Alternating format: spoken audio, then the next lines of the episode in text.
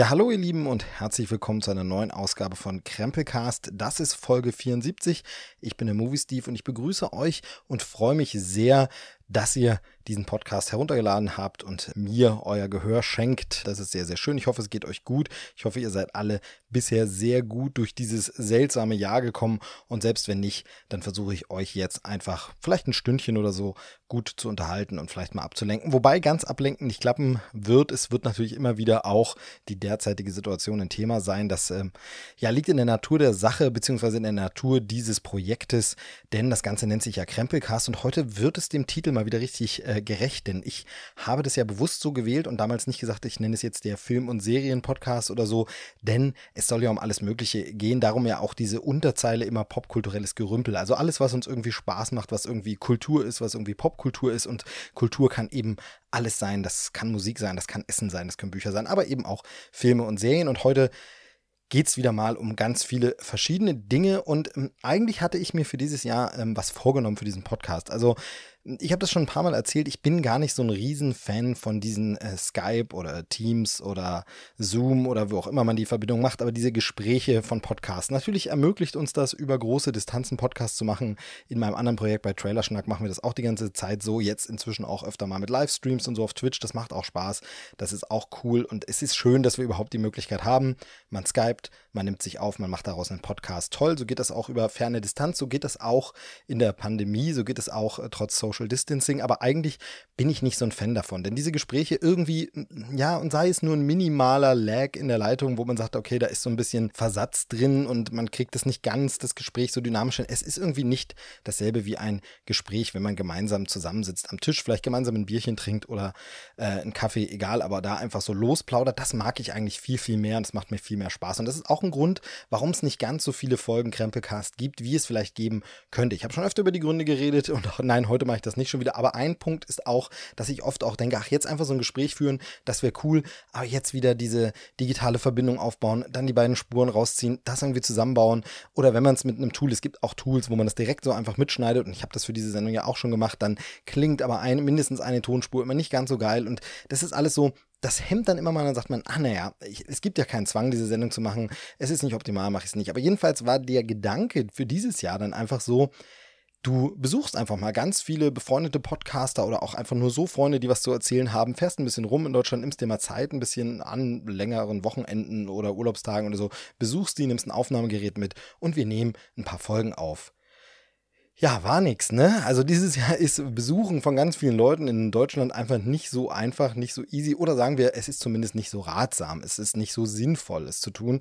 Und äh, deshalb blieb dieser Plan natürlich auf der Strecke, ist dann doch nichts draus geworden und es wurde nichts aus zum Beispiel der großen Podcast-Sommerreise. Das wäre ja auch eine Idee gewesen, einfach wirklich zu sagen, in den Sommerferien reist man ein paar Orte ab, macht eine schöne Tour und äh, nimmt da dann überall Podcasts auf, die man veröffentlichen kann. Das hat nicht geklappt und äh, es ist tatsächlich so, dass ich eine ganze Menge äh, Freunde Freunde, befreundete Podcaster, aber eben, wie gesagt, auch andere Leute aus verschiedenen Branchen, die spannend sind und die viel zu erzählen haben und deren Meinung ich gern höre und bei denen ich ganz oft denke, bei der Meinung, ach, das könnte jemand anders auch sehr gern hören wollen. Das ist bestimmt auch ganz spannend für andere. Wenn, wenn ich da schon so gebannt zuhöre, finden andere das bestimmt auch interessant, das ist bestimmt super. Aber daraus wurde halt nichts, diese Leute zu sammeln. Sie sind alle verteilt über Deutschland. Jetzt habe ich überlegt, wie kann ich die denn trotzdem mal wieder in diese Sendung holen und haben mich wieder eines Formates besonnen, das es hier auch schon gab, mit dem es im Grunde auch losgegangen ist und das wir bei Trailerschnack zum Beispiel auch immer wieder machen. Dort machen wir das äh, im Grunde so bei jeder zweiten Ausgabe, dass wir eine Einspielerfolge machen. Also eine Clipshow nenne ich es auch immer gern. Also man holt von jedem einfach ein Statement ein, eine Aufnahme, jeder nimmt für sich einzeln auf und stellt was vor oder erzählt über ein Thema ähm, und das Ganze wird dann zusammengeschnitten und ist dann für die Hörer quasi als eine vollständige Sendung so ein bisschen ja, wie ein buntes Magazin, ne? so ein bisschen kuratiert. Einer hat den Hut auf und sagt, okay, das sind die Themen, das machen wir so und äh, wir packen das rein. So ein bisschen wie in einem schönen Magazin. Ein Podcast für Ton sozusagen, wenn man so will. Ähm, einfach so ein bisschen der Kulturteil, in dem ein bisschen gequatscht wird, in dem Fall der Popkulturteil. Ja, und so habe ich das diesmal auch gemacht. Das ist immer ein bisschen schade, weil man dadurch natürlich nicht so ins Dialogische kommt. Ähm, ich werde vielleicht zu dem einen oder anderen Einspieler doch noch eine Anmerkung machen und vielleicht noch was ergänzen und sagen, wenn ich denke, da möchte ich noch was dazu sagen. Aber ansonsten hört ihr einfach die Teilnehmer ganz für sich genommen. Es sind ein paar sehr, sehr schöne Sachen dazugekommen. Ein paar Leute haben sofort zugesagt, hatten gleichzeitig, haben was aufgenommen. Andere haben gesagt, na, ich schaff's leider nicht. Ähm, und äh, mit anderen habe ich mich dann wiederum dafür entschieden, nee, dann mach mal lieber mal eine richtige Sendung zusammen, weil es dann doch mehr zu bereden gäbe und so.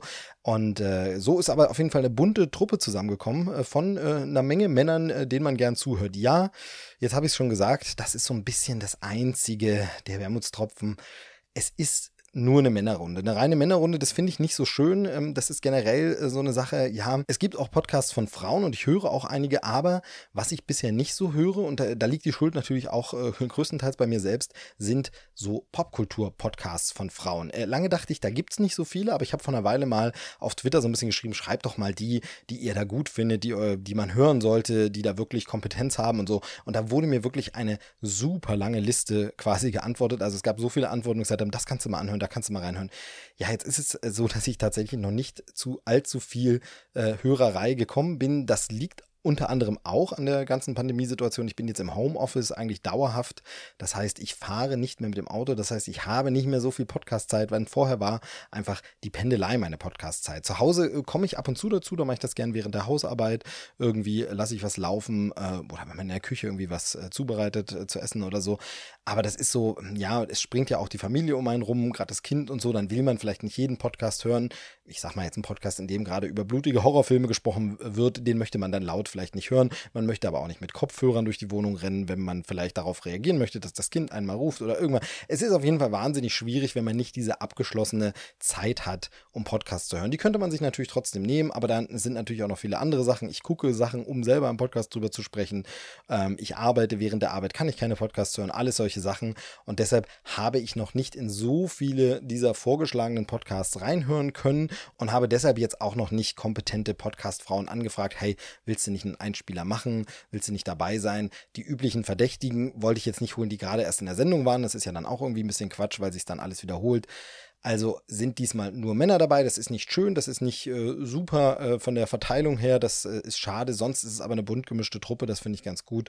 Und ähm, es wird sicherlich auch wieder Krempelcast-Folgen mit weiblicher Beteiligung geben. Da bin ich eigentlich immer dran. Das versuche ich eigentlich seit jeher auch so zu machen. Denn ja, es gibt einfach eine Überrepräsentanz von, ja, sag ich mal, äh, nerdigen weißen Typen, die äh, dann einfach, ja, sich nicht zurückhalten können und ihre Meinung in jedes Mikro, das angeschaltet ist, sofort hineinsprechen müssen und so. Und äh, ja, da bin ich mir bewusst, dass auch ich da Teil des Problems bin. Äh, das wollte ich voranschicken, um quasi zu sagen, ist mir bewusst, ähm, aber das sind nun mal meine Freunde und äh, Podcast-Kollegen, die ich schätze, die ich hier dabei haben wollte. Und äh, das sind jetzt nun mal Männer. Ähm, ist nicht perfekt, aber es wird auch wieder andere Sendungen geben, hoffe ich zumindest sehr und bin da dran.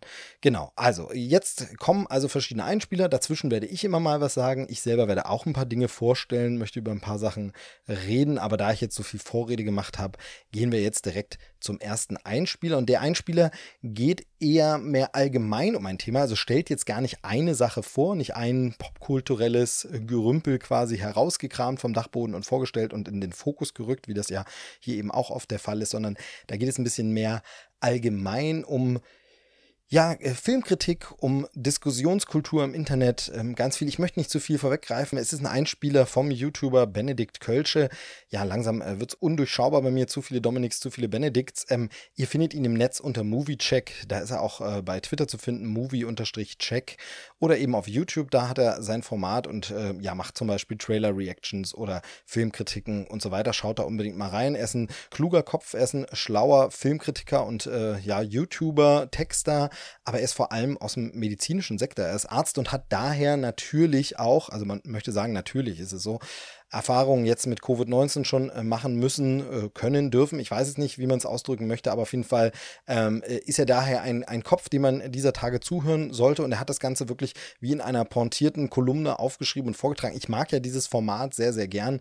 Das äh, kennt man unter anderem auch aus der Heute-Show, wenn dann zum Beispiel Dietmar Wischmeier sein Monolog der Woche vorträgt oder äh, es gibt das zum Beispiel bei Bayern 2, finde ich es immer sehr schön, äh, das Ende der Welt nennt sich das dann, immer eine Kolumne von jemand anders geschrieben und vorgetragen, sehr, sehr schön pointiert zu einem Thema und das hat er gemacht. Ähm, ich finde es wirklich einen äh, sehr geistreichen Text, wirklich sehr cool. Hört ihn euch an, hört ihn mal zu und wie gesagt, checkt danach mal seinen Kanal aus. Hier ist Benedikt für euch alias Moviecheck. Viel Spaß damit. Hallo, hier ist sie eine neue Stimme in euren Ohren. Und wisst ihr, was das Tollste ist? Es ist meine. Wenn ihr jetzt denken solltet, Mensch, was für ein arroganter Pinkel ist das denn? Jetzt schalte ich aber ab. Dann seid euch gewiss, so ist bzw. war, denn rein formal ist es ja inzwischen ausgesprochen und damit im digitalen Äther auf ewig gebunden, das definitiv nicht gemeint. Ich freue mich einfach tierisch, erstmalig als Gast beim Krempelcast mit dabei sein zu dürfen. Ich aber wer ist das? Diese Frage stelle ich mir ja schon selbst Tag ein, Tag aus, mindestens einmal, und immer fällt die Antwort anders aus. Manchmal bin ich einfach nur Herr Doktor. Dabei habe ich einst meine Doktorarbeit zugunsten eines gesellschaftlichen Beitrages gegen einen wiedererstarkenden Rassismus in unserem Land sogar abgebrochen. Ich bin also de facto gar kein Doktor, sondern eigentlich nur Arzt. Aber das interessiert an sich auch niemanden. Außer man ist Politiker in einer verantwortungsvollen Position und jemand möchte dir ans Bein pinkeln. Erste Anlaufstelle, Doktorarbeit bashen. Aber ich schweife ab. Manchmal bin ich auch Daniel Brühl. Ja. Interessanterweise wurde mir schon des Öfteren nachgesagt, ich hätte eine gewisse Ähnlichkeit mit ihm. Leider hat mich Kevin Feige bisher noch nicht mit dem echten Daniel Brühl verwechselt. so ein Ärger. Dann bin ich ab und an auch, allen voran für meine einjährige Tochter, einfach nur Papa. Wobei mich die Kleine jetzt schon hardcore disst, wenn sie Papa sagt und dabei das Regal mit den alten, verstaubten VHS-Kassetten ungläubig anstarrt, die mitunter Filme in sich beherbergen, die ich noch vor 20 Jahren gerne mit meinem Großvater geschaut habe. Ich bin also mindestens 20 Jahre alt.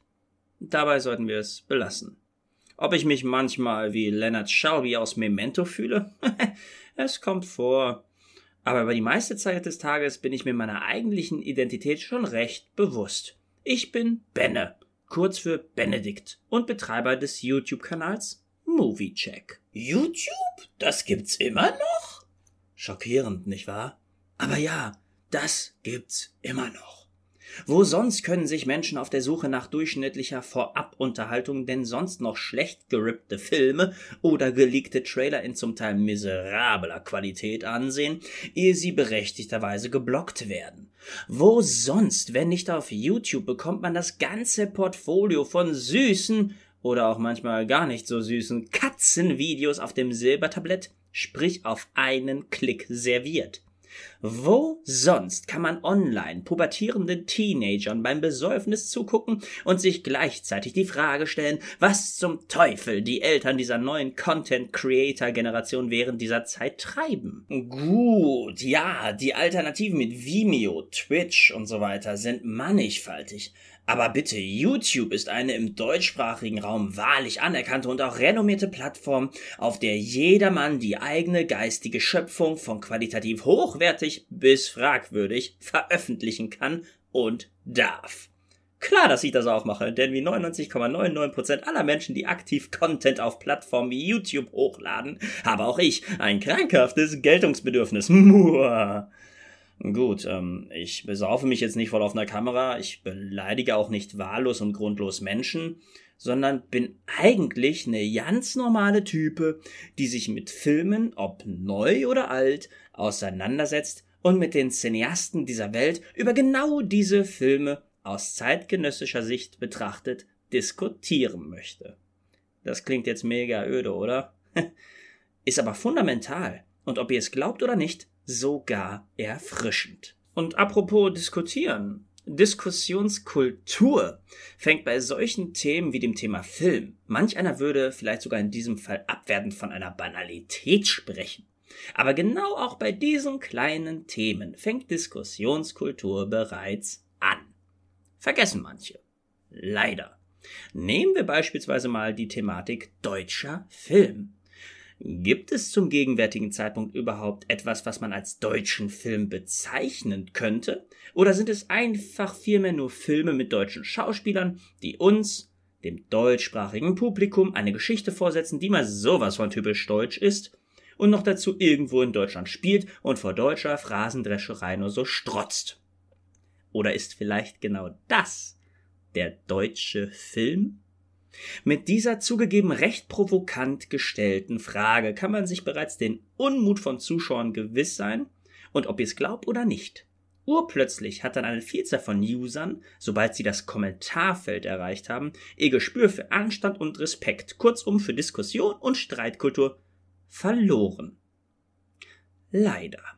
Wenn ich Zeuge einer solchen durch verrohte Sprache vergifteten Diskussion werde, und glaubt mir, auch auf meinem Kanal habe ich solche Diskussionen schon öfter erleben müssen, als mir lieb war, dann denke ich gerne an die Szene in Coach Carter mit Samuel L. Jackson zurück, in der er bei der öffentlichen Schulanhörung rund um das Thema der Wiedereröffnung der Basketballhalle die Frage stellt, was den Schülern ein schlechter Abschluss bringt sie dagegen aber immerhin toll Basketball spielen konnten und durften, wenn sie aber nicht einmal in der Lage sind, sich an einen einfachen Vertrag zu halten, der das Privileg, für die Schule Basketball spielen zu dürfen, an die schulische Leistung knüpft.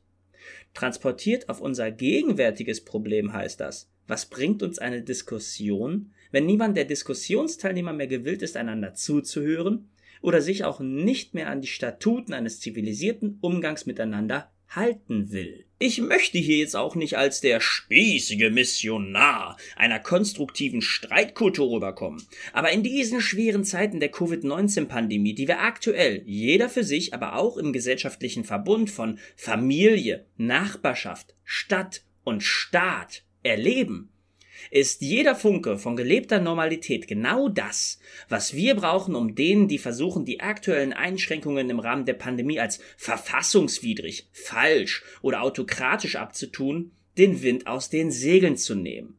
Normal ist aktuell relativ wenig, ja, und das wird auch noch recht lange so bleiben. Das sage ich euch allen voran aus meiner Sicht als Arzt, der täglich die an Covid-19 erkrankten Menschen betreut, behandelt und mit dem Pflegepersonal auf der Station versorgt. Trotzdem heißt das nicht, dass wir dadurch alle gesellschaftlichen Errungenschaften der letzten 75 Jahre einfach so über den Haufen werfen und passiv denen gegenübertreten dürfen, die versuchen auf Teufel komm raus eine Stimmung der Angst, des Hass und der Zwietracht zu säen. Meine Bitte an euch an dieser Stelle ist lediglich ein kleiner Reminder an das, was noch im Januar möglich war. Hört einander zu, sprecht miteinander auf Augenhöhe, diskutiert eure Punkte und lasst Gegenargumente zu. Lasst aber auch zu, euch durch fundierte Fakten gegebenenfalls widerlegen bzw. eines Besseren belehren zu lassen. Den Absolutheitsanspruch auf Wahrheit hat niemand von uns gepachtet. Und jeder, der versucht, euch das Gegenteil einzureden und euch mit der einfachsten der einfachen Lösungen winkt, sollte euch suspekt sein. Und wenn wir erst einmal beginnen, gemeinsam kleinste Schritte zu gehen und beispielsweise nur über Filme diskutieren. Hierfür seid ihr jedenfalls alle miteinander herzlichst eingeladen, auch auf meinem YouTube-Kanal Movie Check vorbeizuschauen, der insgesamt, das kann man glaube ich so zusammenfassen, als Forum für diskussionsfreudige Cineasten gedacht ist. An dieser Stelle möchte ich mich in meiner gewohnten Manier bei euch allen verabschieden und mich allen voran bei dir, lieber Movie Steve, bedanken, dass ich meinen Einstand als Gast bei euch, dem Krempelcast, in diesem Format und auch in dieser Form feiern durfte. Es war mir ein Vergnügen und eine Ehre. Zum Schluss bleibt mir daher nur noch zu sagen, bleibt allesamt gesund und nicht vergessen, Freunde der Nacht, Filme sind einfach geil. Ja, vielen Dank, Benedikt. Ähm, was für ein Einspieler, oder? Also ich finde, er könnte auch ja durchaus Hörspielsprecher sein oder Synchronsprecher, ähm, auf jeden Fall Hörbücher einsprechen oder Kolumnen. Ich finde, er macht das äh, richtig toll. Es, es fesselt ein. Mir gefällt das richtig gut und ich freue mich drauf, ihn irgendwann mal äh, richtig in der Sendung zu haben. Also er ist jetzt richtig in der Sendung, aber ich meine richtig in der Sendung. Ihr wisst schon, was ich meine. Ähm, und ja, also Diskussionskultur, ne, das ist wirklich ein, ein, ein hohes Gut und ich finde das auch immer wieder noch. Also gerade auf Twitter zum Beispiel lese ich sehr oft, wie schlimm das da geworden ist und wie schlimm äh, Film-Twitter, äh, wie sich dann die Bubble nennt, äh, geworden ist ist und wie wenig nett man sich da austauschen kann. Ich muss sagen, geht bisher. Also ich äh, passe da wahrscheinlich auch einfach gut auf meine Timeline auf und äh, ja, kommentiere nicht unter jedem und folge nicht jedem, obwohl ich tatsächlich auch über tausend Leuten folge irgendwie, aber das ähm, verteilt sich da natürlich so und man sieht gar nicht immer alle und äh, manches müsste man auch mal aussortieren wahrscheinlich. Aber auf jeden Fall ist es so, äh, das funktioniert noch und ich erlebe das und ich erlebe das aber immer mehr auch im Kleinen, gerade in so kleinen WhatsApp-Gruppen mit Freunden, die alle zusammen Filmnerds sind ähm, und sich dann einfach austauschen und dann schickt man auch immer öfter mal Sprachnachrichten und so. Und da diskutiert man dann einfach auch wirklich noch ganz sachlich, auch wenn man mal ganz anderer Meinung ist, wenn man einfach mal sagt, naja, das sehe ich aber überhaupt nicht so wie du, aber aus den und den Punkten. Und dann kann man sich irgendwie zuhören und kann das verstehen. Und das ist etwas, was ja im Netz auf den großen Portalen und ich glaube YouTube hat da wirklich ein äh, extremes Problem, äh, da wirklich äh, teilweise verloren gegangen ist oder kaputt gemacht wird von Leuten, die einfach auch nur stunk machen wollen und Ärger und so.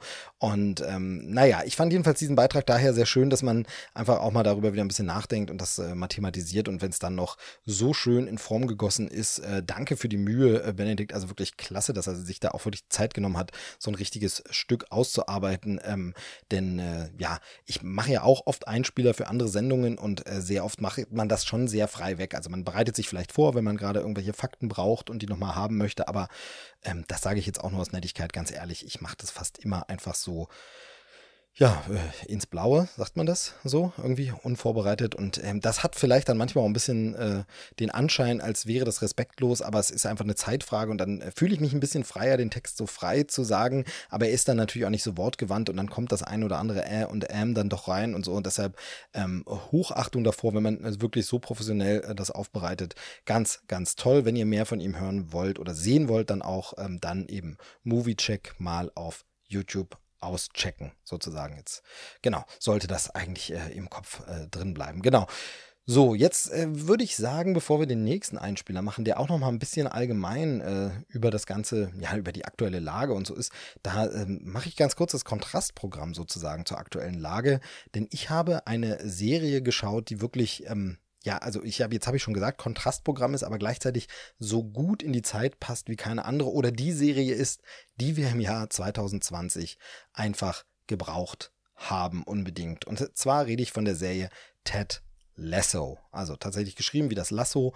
Ted Lasso ist eine Figur, also ist der Charakter, ist die Hauptfigur dieser Serie und diese Serie ist zu sehen bei Apple TV Plus äh, oder Apple TV Plus. Ähm, ist ja immer so dieses Denglisch, was man dann automatisch spricht. Also Apple TV Plus, der Streaming-Dienst von Apple, den man jetzt äh, testen konnte. Ich weiß gar nicht, ob die Aktion immer noch läuft, aber ich glaube schon, wenn man ein Apple-Gerät, irgendeins gekauft hat, äh, ob das ein MacBook ist, ob das ein äh, iPhone ist, irgendein Neugerät von Apple, wenn man das gekauft hat, und nein, das ist keine Werbung, ich werde nicht dafür bezahlt, ich sage es nur als Fakt, dann konnte man ein Jahr kostenlos testen, einfach sich anmelden dafür und dann kann man den Dienst mal ein bisschen ausprobieren. Äh, das habe ich gemacht tatsächlich, als es das letzte Smartphone gab, ähm, gab es die Option, jetzt läuft es langsam bald aus, aber ich konnte es ein Jahr lang testen und habe mir da ein paar Serien angeschaut. Zum einen uh, The Morning Show mit Jennifer Aniston und Steve Carell. Fantastische Serie ähm, hinter den Kulissen einer Fernsehshow, nämlich einer äh, Morgenshow äh, im US-Fernsehen und äh, sehr viel Thema MeToo und so. Also äh, wirklich super sehenswert, sehr gute Serie. Ich habe dort geschaut, die Neuauflage von Amazing Stories,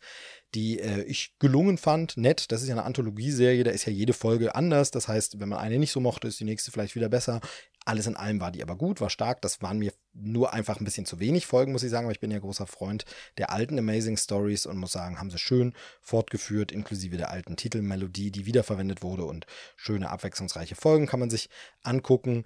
Dann habe ich dort geschaut, eine Kinderproduktion, äh, das war so eine Buchverfilmung, da ging es um das Universum, so ein Kinderfilm, Kurzfilm, ähm, auch sehr, sehr schön, äh, ist mir jetzt gerade der Titel entfallen, aber da kann man auch einfach mal ein bisschen durchschauen. Oprah Winfrey hat dort relativ äh, viel Talkshow und Book Club Material, ja, das kann man mögen oder nicht. Da habe ich mal reingeschaut, war, war ganz nett, aber schon sehr, sehr amerikanisch kitschig und so. Aber jetzt eben habe ich mir noch eine Serie kurz vor Schluss angeschaut, die gerade fertig geworden ist, gerade eben erst äh, mit allen Folgen durch ist. Zehn Folgen hat sie, die erste Staffel zumindest. Es wird hoffentlich eine zweite geben. Und diese Serie nennt sich eben Ted Lasso. Ted Lasso ist die Hauptfigur, gespielt von Jason Sudeikis, der äh, bei dieser Serie auch äh, viel mitgewirkt hat. Also der hat äh, den Charakter miterfunden. Jason Sudeikis ist ja ein alter Saturday Night Live Alumni, also hat da äh, mitgespielt lange Jahre und ähm, hat die Figur des Ted Lasso, das ist ein äh, Football-Trainer, ich komme gleich noch ein bisschen mehr zur Handlung, aber die hat er erfunden eigentlich für äh, Werbung und zwar für einen Trailer für das Sportprogramm von NBC. Also da gab es Trailer für Sportübertragung, Sportsendung und da hat er den Charakter Ted Lasso eines Football-Trainers erfunden, diese Figur, und die wurde jetzt wieder aufgegriffen und eine Serie daraus entwickelt. Er hat viel dran mitgearbeitet, hat auch äh, diverse Folgensachen geschrieben, also Drehbücher geschrieben mit und Stories ähm, und zusammen gemacht diese Serie mit Bill Lawrence. Und da äh, klingelt es vielleicht schon bei dem einen oder anderen Bill Lawrence, den kennt man doch irgendwo her, genau. Das ist der Erfinder und Showrunner von Scrubs. Scrubs, die Ärzte-Comedy-Serie, die es immer geschafft hat, diesen Spagat zu gehen zwischen äh, brüllkomisch, absurd und äh, verrückt und äh, richtig ans Herz gehend und bewegend und menschlich und einfach äh, wunderschön. Über die letzte Staffel oder die letzten beiden sprechen wir mal nicht. Das haben ja Kraftclub auch schon gesagt. Ganz furchtbar, aber bis dahin war es einfach toll. Mit Zach Braff damals äh, berühmt geworden, bekannt geworden durch diese Serie. Der hat jetzt äh, inzwischen sicher mehr aufs Regiefach verlagert und führt tatsächlich auch bei einer Folge von Ted Lasso die Regie. Ansonsten kann man auch sagen, es sind kurze 30-minütige Folgen. Ähm, wie gesagt, zehn Stück an der Zahl. Jetzt sind alle schon da. Und worum geht's? Also Ted Lasso ist wie gesagt ein Football Coach, also American Football Coach aus Amerika, kommt er natürlich ähm, und äh, hat dort gerade einen Club nach vorn gebracht, äh, der irgendwie abgeschrieben war und alles. Und jetzt steht ein großer Coup bevor, denn er wird in Europa verpflichtet als Coach für einen Verein, aber nicht für irgendeinen Verein, sondern für einen Fußballverein in der britischen Premier League, äh, beziehungsweise die englische Premier League ist es. Ne? Ich bin da nicht ganz so firm. Ich bin nicht so ein Fußballass. Ähm, was man übrigens den Machern dieser Serie auch anmerkt, die sind auch nicht die absoluten Fußballprofis, aber das ist ja Ted Lasso auch nicht als äh, Coach. Er kommt aus dem American Football und er soll jetzt Trainer werden beim Verein Richmond in England und soll dort quasi in der Premier League coachen, obwohl er eigentlich von Fußball, beziehungsweise wie die Amis sagen, Soccer ja gar keine Ahnung hat, aber er wurde da eben engagiert und sehr viel mehr möchte ich inhaltlich gar nicht verraten. Es hat Gründe, warum er engagiert wurde, warum jetzt dieser Football Coach dahin kommen soll. Und es gibt da noch ein paar Geheimnisse, die das Ganze quasi umgeben. Es ist jetzt natürlich nicht ein großer Riesenüberraschungstwist oder so, aber es gibt da ein paar Gründe, warum er da ist. Und das möchte ich an der Stelle noch nicht verraten. Ich möchte zur Serie nur äh, so viel noch sagen. Und äh, das ist das, was ich meine mit, die passt in dieses Jahr. Die haben wir gebraucht in diesem Jahr. Es ist einfach eine wahnsinnig liebevolle, herzliche und warme Serie und ich habe schon lange nicht mehr einen Charakter erlebt wie Ted Lasso. Eigentlich alle Charaktere hier, aber vor allem Ted Lasso, die so wahnsinnig positiv, optimistisch, lebensbejahend, freundlich sind. Ganz ehrlich, ich habe mich ein bisschen in Ted Lasso verknallt. Er ist so lieb und nett, egal was ihm auch für Mist passiert, denn es sind natürlich Widrigkeiten, es ist natürlich nicht so leicht, sich da durchzuschlagen, da klarzukommen. Plötzlich tausende Kilometer weg von der Familie, er hat Frau und Kind, weit weg von dem Sport, in dem er sich auskennt, in dem er erfolgreich war, nicht so beliebt bei den Fußballfans jetzt in Europa, die dann sagen, was will denn da der Ami jetzt hier in unserer Liga, was soll das denn? Alles schwierige Herausforderungen. Es ist am Anfang auch nicht so leicht, mit der Clubbesitzerin Rebecca klarzukommen, mit der muss er sich dann ein bisschen zusammenfinden, aber er macht das eben mit so viel Charme und mit so viel Liebe und er, egal welche Hindernisse man ihm in den Weg legt, er macht wirklich dieses, für ihn ist jedes Hindernis eine Chance. Für ihn ist nie irgendwie, oh Gott, ich gebe auf oder ich bin deprimiert, sondern für ihn ist alles immer eine Chance, alles ist immer positiv, das Glas ist für ihn immer halb voll. Und das aber auf so eine herzensgute und nette Art. Und man sieht auch mal, dass er sich mal ärgert und dann aber sich dazu entscheidet, das sieht man richtig an seinem Gesicht, also Jason Sudeikis spielt es auch toll, sich dann aber dazu entscheidet, jetzt wieder positiv zu sein. Also er denkt kurz über den Moment nach. Es ist also nicht so eine, so eine kitschige Nervfigur. Zum Beispiel ähm, Happy Go Lucky fand ich damals wahnsinnig anstrengend. Die Hauptfigur gespielt von Sally Hawkins fand ich unerträglich. War einfach eine Positivität, die äh, mich einfach genervt hat und die ich einfach nicht nett fand, die ich einfach überzogen fand. Es gibt dann auch manchmal, die werden dann gern auch von Will Ferrell oder naja, vielleicht auch in kleinerem Maße Ben Stiller oder Adam Sandler gespielt. So Charaktere, die so dumm positiv sind, so naiv und so dusselig und keine Ahnung haben und deshalb positiv, weil sie einfach gar nicht merken, dass gerade eine schlimme Bedrohung passiert und weil sie gar nicht merken, dass die Welt böse ist und deshalb einfach so, ja, deppschig, sagt man, ne, durch die Welt gehen und da dann einfach positiv sind, weil sie es nicht checken, dass gerade sie erschossen werden sollen oder so. Das ist hier bei Ted Lasso eben nicht der Fall. Der ist äh, klug, ist ein kluger Mann, er ist ein gebildeter Mann, das merkt man auch an den Dingen, die er sagt, wie er sich ausdrückt, was er für Ideen auch hat für ein Team. Äh, nur hat er halt die richtigen Prioritäten im Leben. Also für ihn ist eben einfach zum Beispiel das Wohlfühlen und das gute Klima, das gute Arbeitsklima, das gute Verhältnis zu Leuten ist ihm halt lieb und wichtig und das wird für ihn immer an erster Stelle stehen. Das wird für ihn auch immer vor einem Sieg stehen. Also das Sport, der sportliche Erfolg gut und schön, aber wichtiger als der Sieg ist doch, dass es allen Menschen gut geht und alle sich wohlfühlen. Und ja, das klingt kitschig, aber eben, ich habe es vorhin schon erwähnt, Bill Lawrence kennt man ja, der bekommt das natürlich eben auch wieder hin, es so feinfühlig zu erzählen, dass es nicht nervt, dass es nicht übertrieben ist, dass es nicht sülzig ist, sondern dass es teilweise auch wirklich, wirklich witzig ist. Das äh, ist auch den Nebencharakteren zu verdanken. Also Coach Beard zum Beispiel ist da ähm, äh, zu erwähnen, der ist wirklich verdammt lustig. Brandon Hunt spielt den und macht es einfach, also auch so ganz zurückgenommen ist und ganz verschlossener Charakter, aber was er dann für One-Liner manchmal raushaut, ist einfach fantastisch. Ansonsten Nick Mohammed kann man noch erwähnen als Nathan, das eigentlich nur so der Platzwart und so, spielt sich aber ganz schnell ins Herz. Wie gesagt, das kennt man von Scrubs, so Nebencharaktere, die so wichtig sind, dass man sagt, na hoffentlich ist der für immer dabei. Äh, Juno Temple ist eine der Frauen an Bord, die spielt Keely, so eine, ja, man sagt, glaube ich, eine Footballers Wife, also zumindest die Frau oder Freundin eines äh, der Fußballspieler und ähm, die Fußballer haben wir natürlich dann auch dabei, die äh, so ein bisschen ganz unterschiedlich unterschiedliche Charaktere sind, verschiedene Generationen von Fußballern auch darstellen. Wir haben einen, der ist eher so Cristiano Ronaldo-Typ, ne? Also man sagt, okay, hm, finde ich den jetzt gut? Naja, gut, er spielt super Fußball, aber eigentlich ist das schon irgendwie vielleicht ein schwieriger Charakter. Äh, dann haben wir aber auch äh, den anderen Darsteller, der geht eher in Richtung Eric Cantona, ne? so diese harten, kantigen, alten Kerle, die im Football, die es im Football gab und die dann vielleicht auch langsam aussterben äh, gegen diese neuen, hübschen, jungen Typen und so. Ähm, das wird auch sehr, sehr gut dargestellt. Das machen die Darsteller auch alle äh, super. Das sind Phil Dunster und Brad Goldstein heißen die beiden. Ähm, aber es gibt noch ganz, ganz viel mehr Leute und äh, es ist einfach äh, ein tolles Ensemble, eine tolle Geschichte. Ähm, selbst wenn man sich nicht für Fußball interessiert. Ich bin nur wirklich nicht der Fußballfan. Ich äh, gucke mal ein Länderspiel, ich äh, verfolge WMs und EMs, aber ansonsten ist das jetzt nicht mein Sport, äh, den ich äh, groß abfeiere unbedingt. Aber das ist auch nicht so schlimm. Das war für mich so ein bisschen der Hindernisgrund. Hm, guckst du die Serie, guckst du sie nicht? Ach, geht um Fußball, muss das sein? Interessiert mich das wirklich? Aber äh, Bill Lawrence und Jason Sudeikis und eben Zach Braff Beteiligung, das waren so die Schlagworte für mich, wo ich gesagt habe, guckst mal rein und ich habe es nicht bereut. Es ist auch eine tolle Musikauswahl. Wir haben schöne Musik. Ähm, Mumford Sons hier mal als Stichwort in die Richtung geworfen.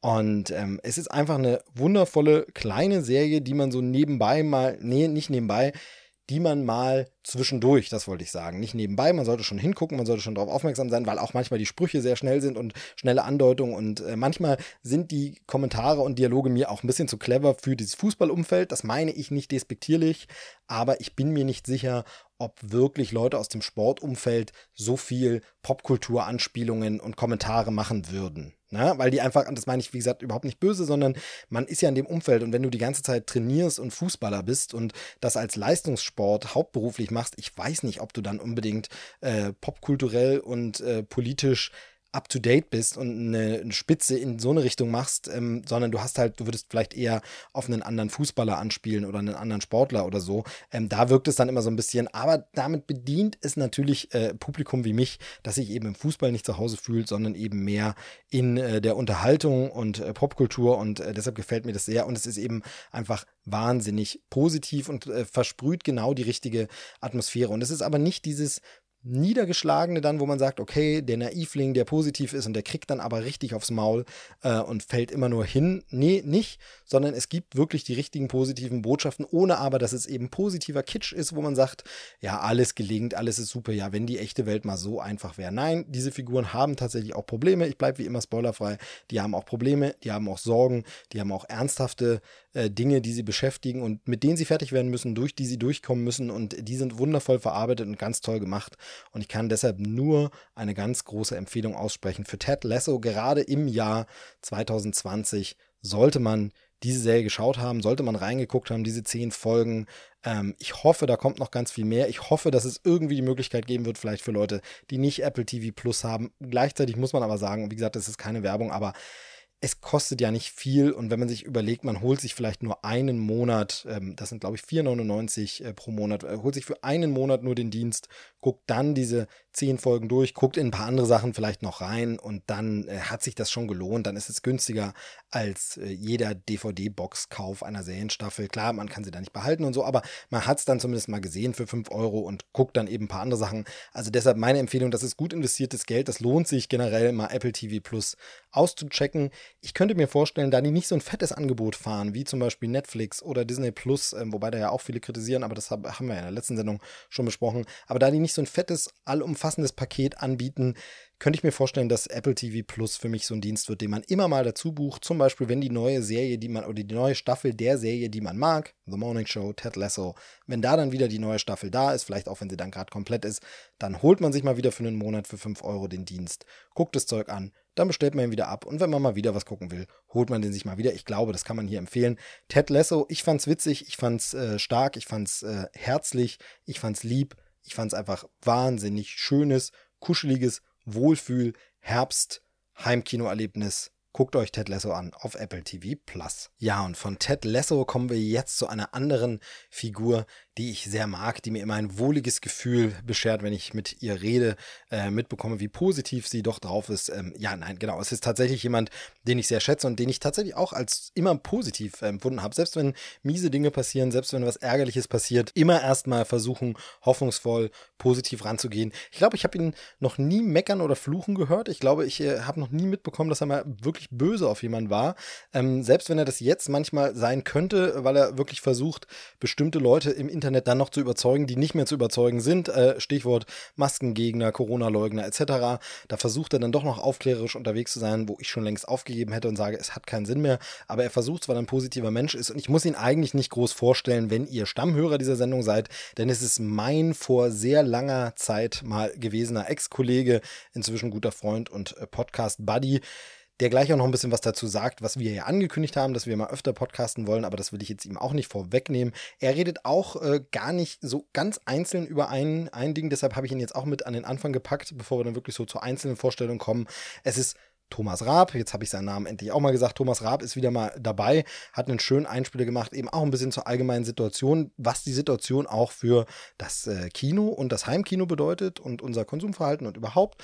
Und ähm, ja, sehr schön, dass er wieder dabei ist. Wir hören ihn uns jetzt mal an und äh, ich glaube, er hat sonst jetzt nichts, was man promoten müsste. Also es gibt keinen YouTube-Kanal, es gibt keinen kein, äh, Instagram-Auftritt groß oder so. Deshalb, ähm, ihr hört ihn hier, hoffentlich auch bald wieder mehr. Wenn ihr das möchtet, wenn euch gefällt, was Thomas so sagt, wie er redet, lasst es mich doch gerne mal wissen. Ich leite es dann auch gerne an ihn weiter. Also schickt gerne mal einen Kommentar oder äh, schreibt es mir irgendwo auf Twitter oder gebt eine Bewertung ab dieses Podcast und schreibt da rein, äh, höre ich nur, wenn Thomas Raab dabei ist. Also mir vollkommen wurscht, aber lasst es mich gern wissen, beziehungsweise äh, ihn dann gern auch.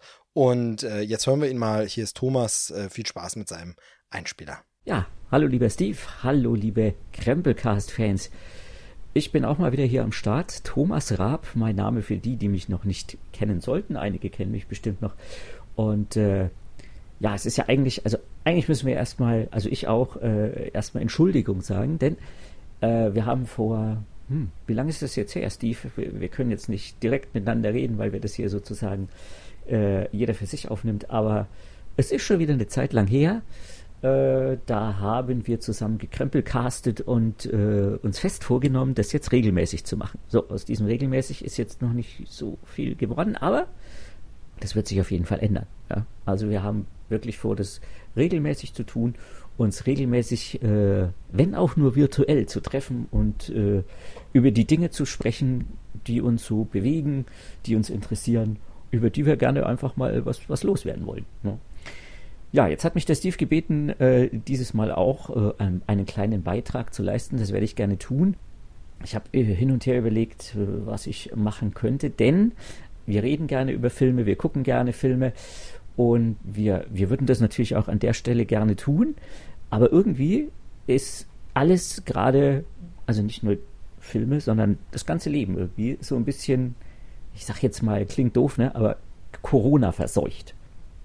Ja, also man weiß auch nicht so genau, wo das Ganze noch hinführen soll. Also man hofft natürlich nur das Beste und hofft, dass, sagen wir mal, in einem halben Jahr oder in einem Jahr wir hier sitzen und sagen, Mensch, damals, das war vielleicht eine verrückte Zeit. Aber wer weiß ja schon. Und äh, um jetzt wieder auf die Filme zurückzukommen, so langsam frage ich mich, ja, welche Filme soll ich denn überhaupt noch schauen? ja, es ist traurig einfach, aber äh, auf der anderen Seite auch irgendwie verständlich. Ähm, alles, was in diesem Jahr angekündigt war, alle großen Filme, alles, ja, worauf man vielleicht sich auch noch so ein bisschen gefreut hat, alles weg, alles verschoben. Ein Jahr, zwei Jahre, Monate, teilweise starten sie gar nicht mehr im Kino, sondern kommen direkt äh, in, in Streaming. Auf der anderen Seite fragt man sich natürlich auch, ja, in welche Kinos soll man denn nächstes Jahr noch gehen, wenn jetzt alle Kinos die ganze Zeit zu haben, kein, äh, keine Filme mehr zeigen können und im Prinzip ums Überleben kämpfen. Also ist das jetzt das Ende der Kinos? Also wir, ich, Steve wahrscheinlich auch, wir, wir hoffen das natürlich nicht, weil Kino ist natürlich schon, das ist so ein Event. Aber andererseits, äh, ja, es hat schon auch, es hat schon auch seine Vorteile, irgendwie sich die Sachen einfach zu Hause anzugucken. Also Streaming war schon immer ein großer Konkurrent von, äh, vom Kino.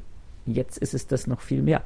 Und wenn man sich mal so ein paar Sachen anguckt, also zum Beispiel der neue Pixar-Film, der eigentlich Ende November hätte im Kino starten sollen, äh, Soul, also von den Machern auf die äh, Inside Out, also alles steht Kopf gemacht haben, kein Kinostart mehr. Direkt Disney Plus und diesmal nicht mal, also so wird zumindest bis jetzt behauptet, äh, wie bei Mulan, äh, nicht irgendwie als Premium-Content, für den man noch extra bezahlen muss, sondern tatsächlich einfach im Abo von Disney Plus enthalten ab Dezember. Äh, auf der einen Seite natürlich, ja, familientechnisch sage ich jetzt mal, Weihnachten toll, cool, ja, neuer Pixar-Film, bestimmt super. Aus Kinosicht natürlich Katastrophe. Nicht anders ist es bei Bond. Ja, Bond war irgendwie noch so dieses Highlight, äh, das Highlight 2020. Ja, Pustekuchen. April 21 jetzt. Und es gibt unzählige andere Beispiele. Das ist jetzt nicht nur Disney, weil viele dann immer hier gleich mit dem Disney-Bashing kommen und sagen, ja, hier nur Profit und was soll denn die Scheiße und so. Aber ganz ehrlich, ich meine, welches Kino macht Profit, wenn, er, wenn, wenn der halbe Saal nur voll ist? Aber die Diskussion jetzt anzufangen, da, da macht man einen Riesenfass auf.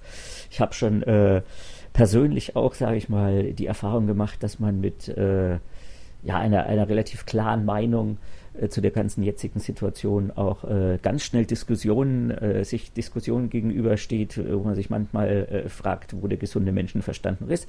Aber gut, das lassen wir an der Stelle, weil das würde zu weit führen. Ja, lange Rede, kurzer Sinn. Ähm, das Kino, ja, hat natürlich wie, wie alle anderen Bereiche derzeit stark zu kämpfen und ganz ehrlich, ein bisschen Luxusproblem ist es schon auch. Also ich meine, da gibt es sicherlich andere, da gibt es Selbstständige, da gibt es Künstler, da gibt es Musiker, da gibt es Bühnen, äh, äh, Bühnenarbeiter, da gibt es äh, Licht, Ton, Technik, keine Ahnung, also Menschen, die mit diesen Berufen ihr Geld verdient haben und jetzt im Prinzip vor dem Licht stehen. Also die haben sicherlich mehr Probleme, als sich jetzt zu überlegen, warum jetzt der neue Pixar-Film nicht im Kino kommt. Ähm, aber auch äh, ganz anderes Feld. Äh, wir sind hier, um, um über Kino und über Filme zu reden und das ist teilweise wirklich ja so ein bisschen traurig in letzter Zeit. Und äh, ich freue mich natürlich trotzdem immer noch auf die Filme. Also ich werde Bond habe ich immer noch vor im Kino zu gucken. Auch der neue Jurassic Park Film, äh, Jurassic World, Entschuldigung, äh, auch verschoben auf, ich glaube 2022 und, und so weiter und so weiter. Und man weiß ja nicht, was das alles noch nach sich zieht. Also was ist, wenn in einem halben Jahr die Situation auch nicht viel anders ist, wird dann wieder alles um ein Jahr verschoben und irgendwann gibt es überhaupt keine Filme mehr. Und das Ganze wirkt sich ja dann auch wieder aufs Heimkino aus, ja, weil keine Kinofilme, auch keine Filme auf DVD und Blu-ray. Da kommen jetzt wieder die, die sagen, ja, dann eben gleich Streaming, ich will doch eh nur streamen und so. Ja, klar, ähm, mache ich auch gerne. Einige haben vielleicht gar nicht die Möglichkeit dazu, haben vielleicht gar nicht äh, noch kein schnelles Internet. Äh, ja, für die Streaming irgendwie, ja, geht halt einfach nicht. Und ähm, alles nicht so einfach. Ähm, jetzt, ja. Aber jetzt ist es so ein trauriges Thema. Eigentlich müssten wir ja noch über was Schönes auch reden. Also Steve würde jetzt bestimmt auch sagen, so, ja komm, lass uns noch irgendwas über, ja, über was reden wir denn. Gut, äh, müssen wir auch ein bisschen vielleicht äh, in die Streaming-Ecke gehen und äh, ja, einfach mal so ein bisschen ins TV. Es gibt zwei Sachen, auf die freue ich mich tatsächlich und die laufen auch so, wie es aussieht. Und das ist zum einen die zweite Staffel von Mandalorian. Da bin ich schon sehr gespannt, weil ich die erste Staffel wirklich toll fand. Und äh, das zweite, ja, weiß nicht, ob ich da jetzt zu viel sage oder nicht, das kann Steve ja dann noch ausschneiden oder so oder wie auch immer. Aber Steve sitzt ja da jetzt sozusagen ein bisschen an der Quelle, sag ich einfach mal.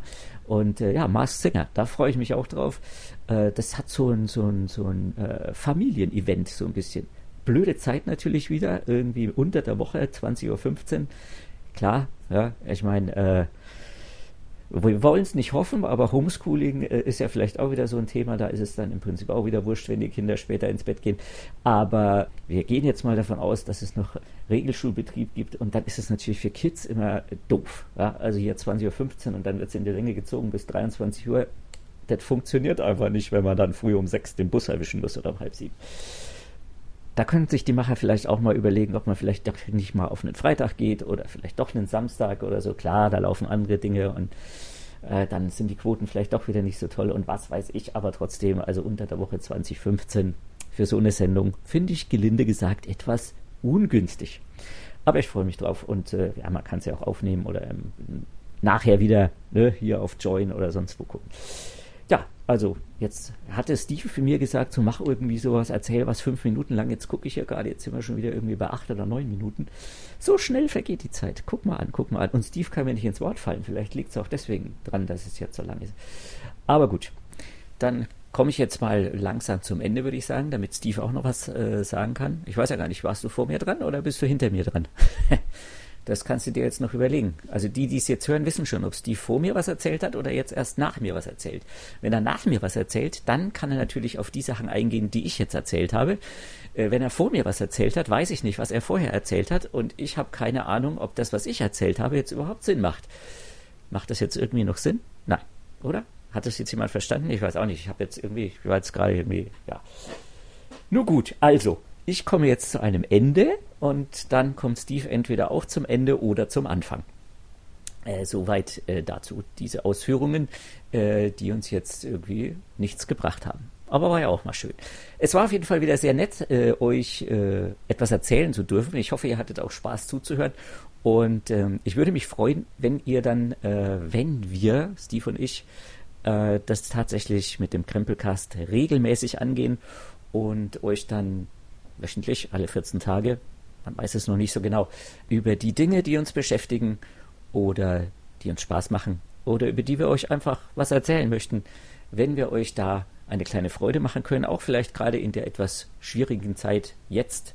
Man weiß ja nicht, wer alles so zuhört. Von daher auch mal ganz herzliche Grüße an alle, denen es tatsächlich eben im Moment nicht so gut geht, die durchaus größere Probleme haben äh, ob ein Film im Kino läuft oder äh, nur im Streaming kommt oder äh, Mars Singer jetzt, äh, keine Ahnung, das Kostüm vom Skelett das coolste ist oder das Nilpferd doof aussieht, keine Ahnung. Ähm, es gibt sicherlich viele Menschen da draußen, die im Moment ganz andere Probleme haben. Die seien an dieser Stelle ganz herzlich gegrüßt.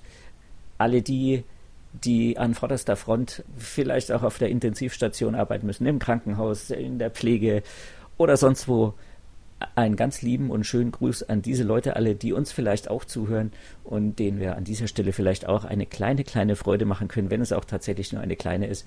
Und äh, alles, alles Gute. Äh, bleibt alle gesund. Informiert euch. Glaubt nicht immer nur denjenigen, die am lautesten schreien. Macht euch ein eigenes Bild, macht euch eine eigene Meinung. Ähm, auch wenn vieles vielleicht im Moment nicht so einfach ist und vieles vielleicht auch äh, ja so ein bisschen gegen den Strich geht wir hoffen mal, ähm, dass wir in ein paar Monaten, in einem halben Jahr, in einem Jahr äh, auch wieder hier zusammen beim Krempelcast sitzen. Steve und ich hinter dem Mikrofon, ihr draußen an den Kopfhörern, an den Boxen, am Radio, am wo auch immer. Dann wieder ganz normal über die Kinostarts und über die Stars und Sternchen, über Hollywood, über die Oscarverleihung und was auch immer so sein mag, ganz normal reden können und alles wieder eine gewisse Normalität hat. In diesem Sinne, ich wünsche euch alles Gute, äh, bleibt uns treu, wir hören uns, tschüss und bis zum nächsten Mal. Habt ihr das mitbekommen, was ich gemeint habe? Ne? Immer positiv irgendwie. Am, am Ausklang dann, auch wenn es zwischendurch mal nachdenklich wird, immer irgendwie positiv. Danke, Thomas, äh, dafür. Und äh, ja, ich spreche natürlich vor dir und nach dir. Ich spreche einfach immer, weißt du ja, Vorteil am Einspieler, ich kann dich nicht unterbrechen. Und du kommst wenigstens ausführlich zu Wort. Ähm, und äh, ich freue mich immer, dass man, man fragt einmal kurz und dann äh, klappt das sofort. Ähm, das sind eben so die alten Podcast-Haudegen, ähm, die dann immer noch zusammenhalten. Genau, ja. Schöne Sendung, die wir damals gemacht haben. Aber das habe ich hier schon tausendmal erzählt. Und äh, ich glaube, mittlerweile hat sich äh, bei Krempelcast auch so ein bisschen der weiß ich nicht, der, der treue Kreis gefunden, so die Hauptcommunity, die das hier immer hört. Ähm, das sehe ich ja auch an den, an den Zahlen. Das äh, pegelt sich so ein bisschen ein. Ähm, Wäre natürlich schön, wenn auch immer noch ein paar neue Leute dazukommen würden, aber mittlerweile hat sich so eine kleine, ich mag das Wort nicht, aber so eine kleine Fangemeinde gefunden, die hört die Sendung ähm, und deshalb muss ich, glaube ich, viele Dinge auch gar nicht mehr wiederholen. Ähm, Mache ich aber natürlich auch gern, wenn neue Leute dabei sind. Also lasst es mich wissen. Nochmal der Aufruf bitte gern äh, kommentieren, schreiben. Äh, am besten erreicht ihr mich auf Twitter. Es gibt aber auch eine Facebook-Seite von Krempelcast. Ich bin auch auf Instagram zu finden. Ähm, da ist es nicht Krempelcast einzeln, da bin ich auch einfach mit Movie Steve B. Genauso heiße ich auch auf Twitter. Und äh, da könnt ihr mich kontaktieren. Noch besser, wobei nicht noch besser, sondern noch hilfreicher. Besser finde ich eigentlich schon den persönlichen Kontakt, aber noch hilfreicher sind natürlich äh, Bewertungen in den Podcast-Portalen. Vor allem iTunes ist da dann doch eben führend, also beziehungsweise Apple Podcasts, wenn ihr da den Podcast bewertet, ähm, Sterne abgebt oder sogar eine Rezension schreibt, wenn es euch gefällt. Ähm, und ansonsten einfach empfiehlt es gern einfach mal weiter. Ähm, muss man immer mal wieder sagen, muss man eigentlich immer sagen, lernt man immer wieder so. Es, äh, es gibt nicht zu viel Promo, äh, auch wenn es ein paar Leute nervt. Die wenigen Aktionen, die man damit dann erreicht, ähm, ist wirklich, das ist wirklich verschwindend gering. Deshalb ähm, kann man da ruhig immer mal wieder hinweisen, wobei das Wichtigste eigentlich ja wirklich ist, dass ihr diese Sendung ladet und hört und Spaß dabei habt. Und äh, das finde ich schön. Und da gibt es auch immer sehr, sehr positive Rückmeldungen. Und äh, da freue ich mich. Genau. So, jetzt wollen wir aber mal äh, ans Eingemachte gehen und endlich mal über ein Thema reden. Ne? Also ja, das andere sind auch Themen im Großen und Ganzen. So das Große, die Weltlage, die Situation, das Thema, wie es uns so allen geht. Das haben wir jetzt geklärt, haben wir jetzt aus dem Weg geräumt. Und jetzt machen wir mal wieder so kleine Popkultur-Filetstücke. Und da fangen wir jetzt mit einem Beitrag an. Ich bin gerade tatsächlich noch im Überlegen. Ich habe es mir nicht im Kopf äh, vorbereitet, sondern überlege, wen nehmen wir denn jetzt? Ich glaube, dann nehmen wir jetzt einfach kurz und knackig den Beitrag zu etwas, was viele vielleicht schon kennen, was aber hier im Podcast noch nicht besprochen wurde, was aber ruhig stattfinden soll wovon ich aber auch bisher nur die erste Staffel gesehen habe, deshalb darüber auch noch nicht geredet habe, was momentan ganz schön gehypt wird. Es geht um The Boys und das stellt uns jetzt vor, für alle von euch, die es vielleicht nicht kennen, wer es schon kennt, hört sich trotzdem mal an, was er dazu sagt, wie seine Einschätzung ist. Der liebe Dominik, wie gesagt, ich kenne zu viele Dominiks, das ist der erste Dominik, der in dieser Sendung heute vorkommt. Dominik Drozdowski, mein guter alter ehemaliger Schulfreund, ehemaliger Kollege, ehemaliger, ich weiß gar nicht was schon alles ehemaliges, aber immer noch Freund. Das äh, haben wir haben alles zusammen durchgestanden und sind immer noch befreundet. Eigentlich erstaunlich, eigentlich faszinierend. Nee, genau. Er war auch schon oft in der Sendung. Ihr kennt ihn. Ähm, ich mag ihn. Ich äh, höre ihn immer wieder gern. Ähm, an seinem Podcast Technik Equipment. Äh, da muss ich ihn irgendwann noch mal ausstatten. Da kriegt er irgendwann noch mal ein richtig geiles Mikrofon von mir. Aber was er zu sagen hat, ist eigentlich immer äh, hörenswert, immer gehaltvoll. Ähm, er ist äh, einfach wahnsinnig äh, kompetent, weil er immer jeden Scheiß gelesen und gesehen hat ähm, und sich da einfach auskennt ähm, und ist deshalb natürlich prädestiniert, gerade wenn es um zum Beispiel Comic-Verfilmungen geht, weil er dann einfach, er hat die Vorlage gelesen und den Film gesehen und kann den Film auch noch in den äh, historischen Kontext einordnen. Und das ist immer sehr, sehr stark. Und das äh, trifft ja in dem Fall auch auf The Boys zu. Er sagt uns jetzt gleich ein bisschen was spoilerfrei, keine Sorge. Es wird nichts verraten, was man nicht vorab sagen kann, äh, einfach aus dem Trailer. Also selbst wenn ihr auch die erste Staffel nicht gesehen habt, komplett spoilerfrei zur Amazon Prime Video Serie Exclusive Eigenproduktion The Boys. Hier ist Dominik, viel Spaß mit seinem Einspieler. Hallo, liebe Krempelcast-Hörer, ich melde mich zurück mit einer Serie, die jetzt bereits in die zweite Staffel geht auf Amazon Prime. Und zwar äh, spreche ich von The Boys. The Boys ist eine äh, Comic-Verfilmung ähm, und es geht auch um Superhelden, aber es ist tatsächlich nicht die übliche Superheldenverfilmung, denn es handelt sich tatsächlich um eine Satire von Superhelden. Das Ganze beruht auf einem Comic von äh, Garth Ennis und Derek Robertson. Ähm, Garth Ennis äh, war auch der Autor von äh, The Preacher, der ebenfalls bei Amazon Prime verfilmt wurde. Und wie auch bei The Preacher sind an der Produktion ähm, auch Seth Rogen und Evan Goldberg beteiligt. Im Fall von The Boys allerdings ist das Mastermind hinter der ganzen Serie äh, Erik Kripke, den manche vielleicht kennen als den Macher von Supernatural, was übrigens auch eine Serie ist, die ich jedem, der sie noch nicht kennt, äh, nur wärmstens ans Herz legen kann. Aber zurück zu The Boys. Worum geht's? Es ist eine Welt, in der Superhelden nicht nur Realität sind, sondern sie sind auch Superstars. Und sie sind der, äh, Besitz einer äh, weltweit agierenden Firma namens, äh, namens Ward Enterprises. Und diese, ähm, diese Helden agieren eben in ganz Amerika in verschiedenen Städten und äh, machen das, was Superhelden nun mal machen. Also sie jagen Verbrecher, bringen sie zur Strecke und so weiter und so fort. Ähm, und die äh, bekanntesten dieser Superhelden sind die Seven, die ganz offensichtlich an DCs Justice League angelegt sind. Und die Hauptfigur der Serie ist Huey Campbell, ein ganz normaler junger Mann, dessen Freundin allerdings aus Versehen von einem der Superhelden umgebracht wird. Und zwar äh, die Version äh, von The Flash bei The Seven namens A-Train. Und für Yui, äh, der selber ein Fan der Seven ist, bricht damit eine Welt zusammen. Und es ist in diesem Moment, dass äh, ein mysteriöser Mann namens Billy Butcher mit ihm Kontakt aufnimmt ähm, der sich als äh, Regierungsagent vorstellt und äh, Yui anwirbt, um ihm dabei zu helfen, mit ihm zusammen äh, die Seven zur Strecke zu bringen. Denn was er Yui offenbart, ist, dass nicht nur A-Train, sondern eigentlich alle von den Seven äh, Dreck am Stecken haben, beziehungsweise korrupt sind. Und seine Einsatztruppe sind genau die Boys des Titels.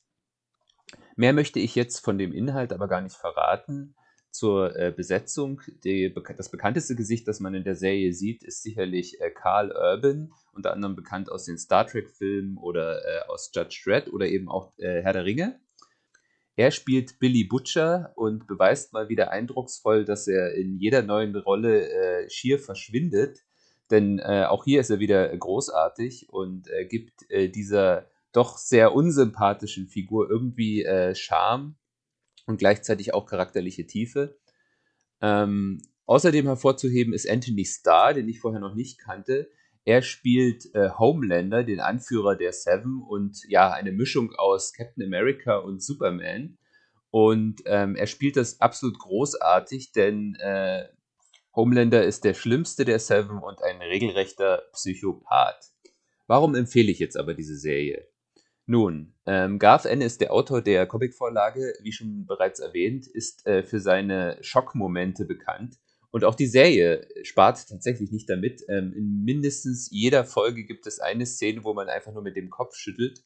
Sei es, weil es äh, Eingeweide regnet oder äh, weil auch gerne mal einfach ein Superheldenporno gezeigt wird. Ähm, aber was das Ganze dann doch erhebt über äh, ein pures äh, Schock Vergnügen ist, äh, die Satir sind die satirischen Elemente in der Serie. Denn äh, davon gibt es nicht zu knapp. Also vor allen Dingen ähm, in der ersten Staffel geht es äh, um die ganze, das ganze Thema von Superhelden als Superstars, also wie Superstars behandelt werden, wie Superstars als äh, sozusagen Produkt aufgebaut werden äh, von Firmen. Da kann man sehr viele Parallelen ziehen zu tatsächlich existierenden Schauspielern oder auch Musikstars. Ähm, gleichzeitig ist es auch sehr konsumkritisch, äh, weil eben diese Firma Wort sehr kritisch äh, betrachtet wird in der Serie. Und jetzt in der zweiten Staffel bekommt, wird es sogar noch interessanter, denn da bekommt die Serie äh, einen stark politischen äh, Anstrich.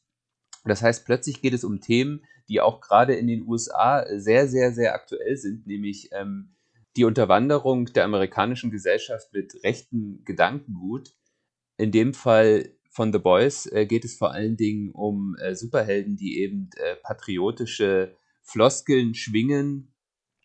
Und es gibt eine Szene in der zweiten Staffel, wo äh, man sieht, was diese patriotischen Sprüche und äh, Propaganda ähm, Aktionen äh, der Superhelden für eine Auswirkung haben auf einen normalen Menschen. Und äh, tatsächlich, wenn man dieses Superhelden-Moment weglassen würde, dann äh, hätte man tatsächlich einfach nur ein, ein, eine sehr realistische Darstellung von Sachen, die tatsächlich jetzt gerade in Amerika passieren.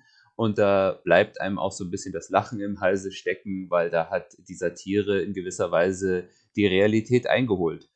Und das ist auch immer noch nicht alles, was in dieser Serie passiert. Also unter anderem wird Scientology aufs Korn genommen. Es geht sehr viel um Sexismus, um Rassismus.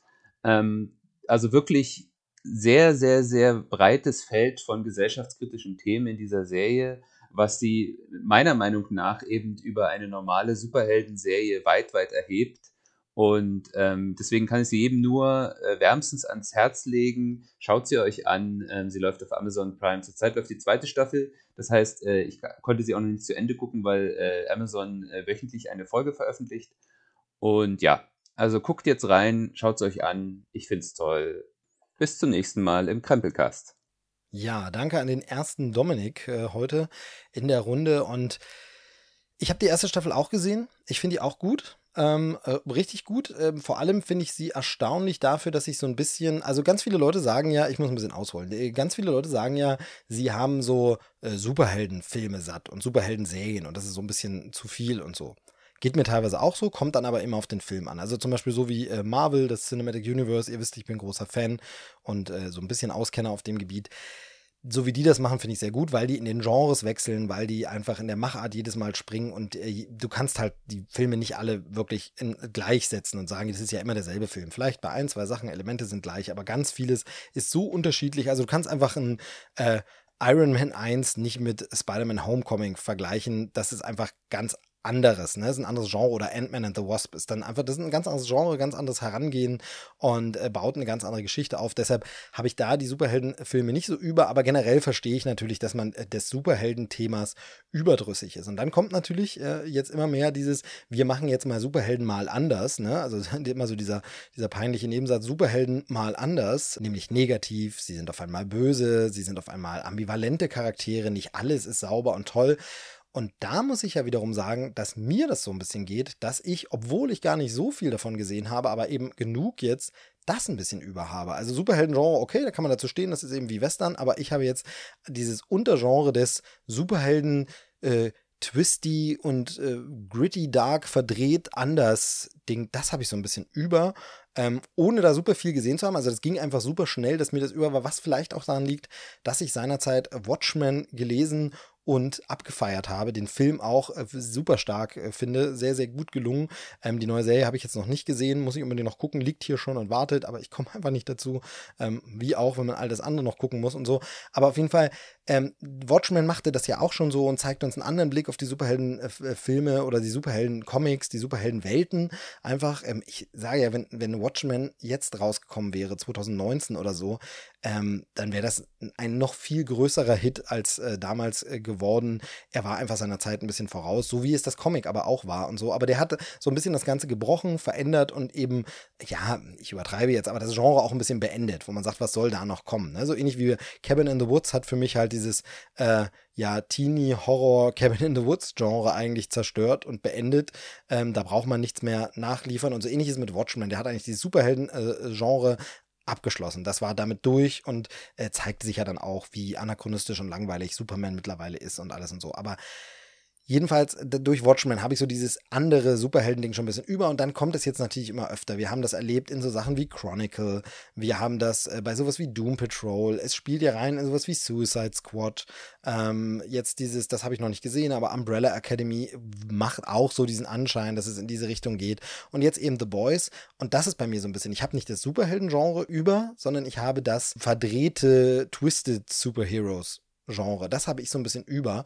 Hab dann diese Serie aber wegen der vielen Lorbeeren und äh, auch Beteiligung von Simon Peck und so, habe ich gedacht, guckst du mal rein, schaust es dir mal an und ich muss einfach sagen, es ist wirklich, wirklich, wirklich saugut. Ähm, sowohl inhaltlich, es sind natürlich viele der erwartbaren Aussagen, viele Aussagen, die auch ein Watchman schon getroffen hat, ähm, aber geht dann natürlich auch noch einen Schritt weiter und macht auch noch ein paar andere Aussagen. Aber es ist zum einen super gespielt, super besetzt. Ich finde ganz, ganz tolles Ensemble, was sie sich da zusammen äh, gesucht haben, die sie da gefunden haben. Die Leute, die spielen das alle richtig, richtig toll. Ähm, auch dass Simon Peck quasi ein bisschen switcht. Ähm, es ist ja so im Comic, wenn man da mal schaut, ist ja ähm, die Hauptfigur ähm, eigentlich Simon Peck nachempfunden. So ein bisschen wie seinerzeit äh, der äh, Nick Fury auf Samuel L. Jackson basierte, so basiert da die Hauptfigur eigentlich auf Simon Peck. Er sollte es wohl, das ist jetzt so Halbwissen, aber er sollte es wohl auch spielen für die Serie, aber äh, ist natürlich zu alt, passt da nicht mehr, kann den nicht mehr spielen und deshalb äh, hat man dann gesagt, oh, dann spielst du seinen Vater, passt ja auch und so und äh, das ist ganz toll, das ist charmant, das ist super. Ähm, es ist also super gespielt, es ist wahnsinnig cool geschrieben, klug geschrieben, äh, zeitrelevant geschrieben, also ich kenne die Comicvorlage nicht und weiß nicht, ob diese Punkte alle da schon angesprochen werden, aber das jetzt ist wirklich on point, was die Zeitkritik angeht. Ähm, wirklich äh, in ganz vielen Punkten und ganz vielen Themen. und es ist einfach wahnsinnig hochwertig produziert. Also hier sieht wirklich jede Folge aus wie ein Kinofilm. Also die Optik ist, also das ist Geschmackssache natürlich, aber ich finde, es ist wirklich, ich, ja, vielleicht hat seit Lost für mich keine Serie mehr so gut ausgesehen. Das ist jetzt egal, also das kann jeder für sich entscheiden, wie wichtig einem das Kriterium ist, aber für mich sieht es einfach so hochwertig produziert aus, äh, auch vom Color Grading und alles wiedergearbeitet. Mir gefällt das einfach, weil es aussieht wie ein Kinofilm, ähm, richtig gut.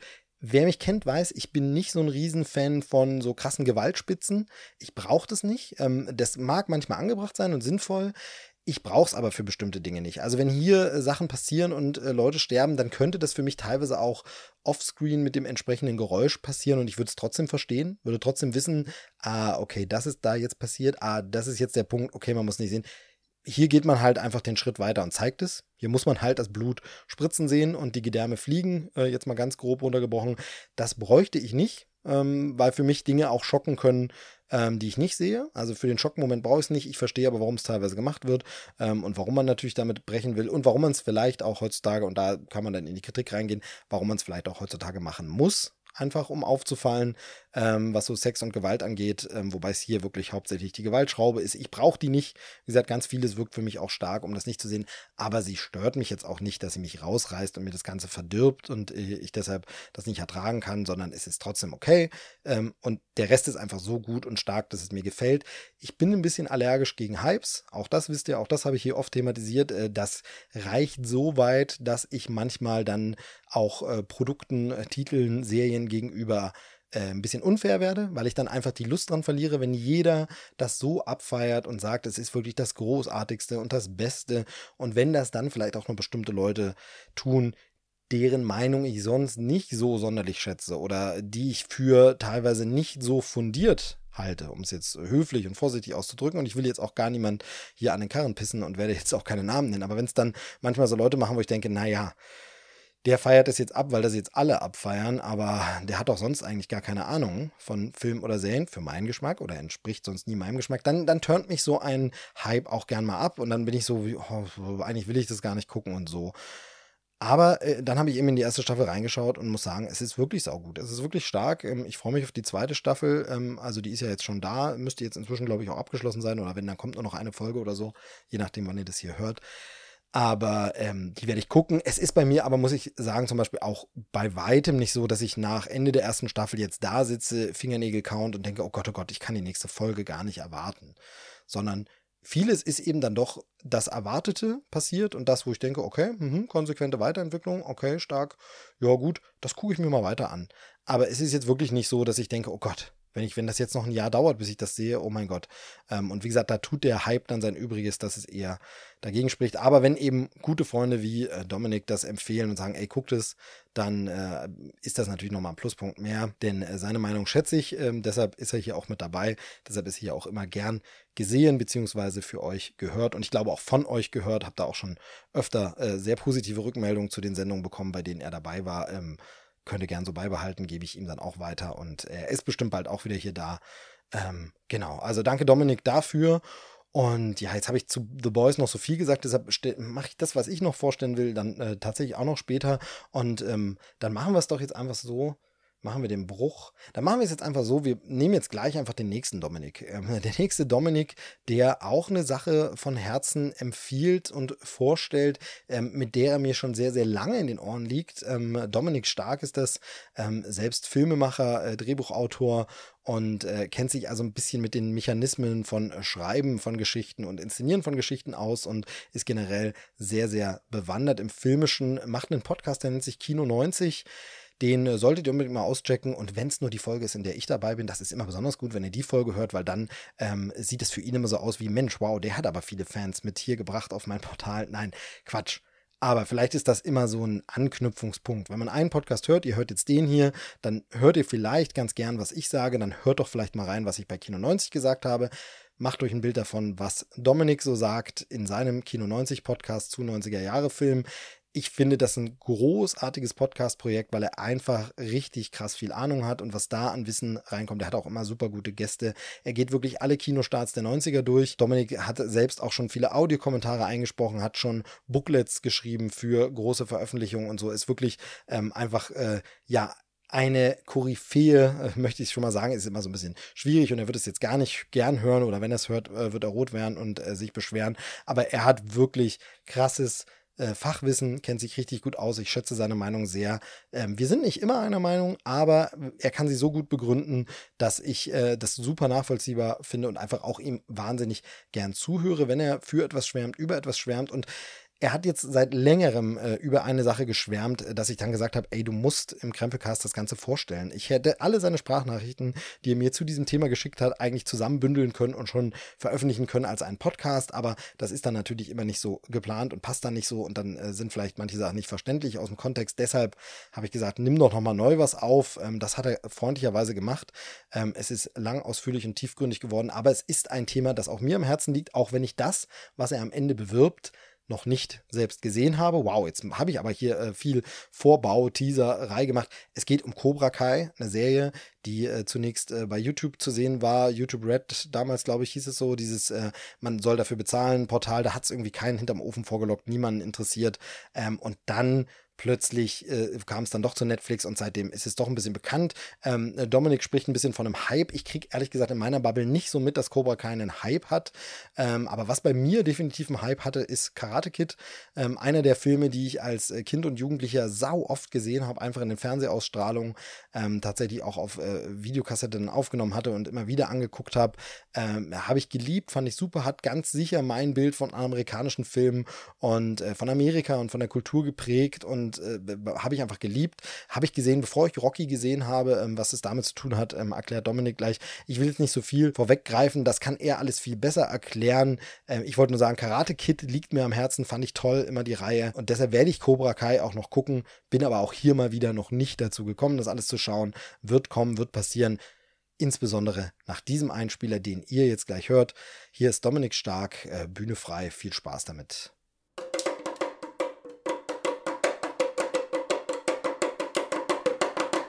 Euch dieser Klang bekannt vorkommt, dann kennt ihr die Trommeltechnik und mit der Trommeltechnik schlage ich jetzt die Werbetrommel für Cobra Kai.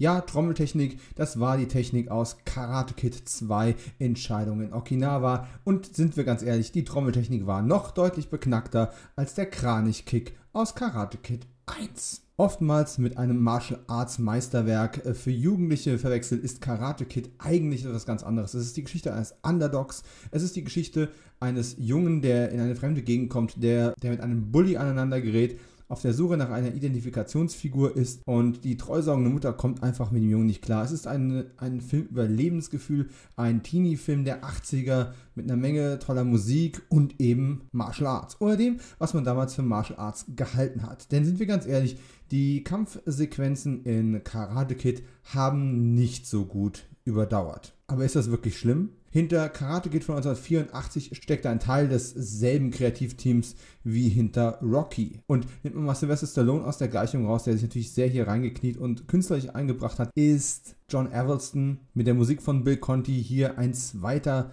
äh, Geniestreich gelungen, der sehr, sehr ähnliche Pfade geht. Denn auch die Boxsequenzen äh, aus Rocky sind nicht wirklich die besten Boxszenen der Filmgeschichte. Bei weitem nicht.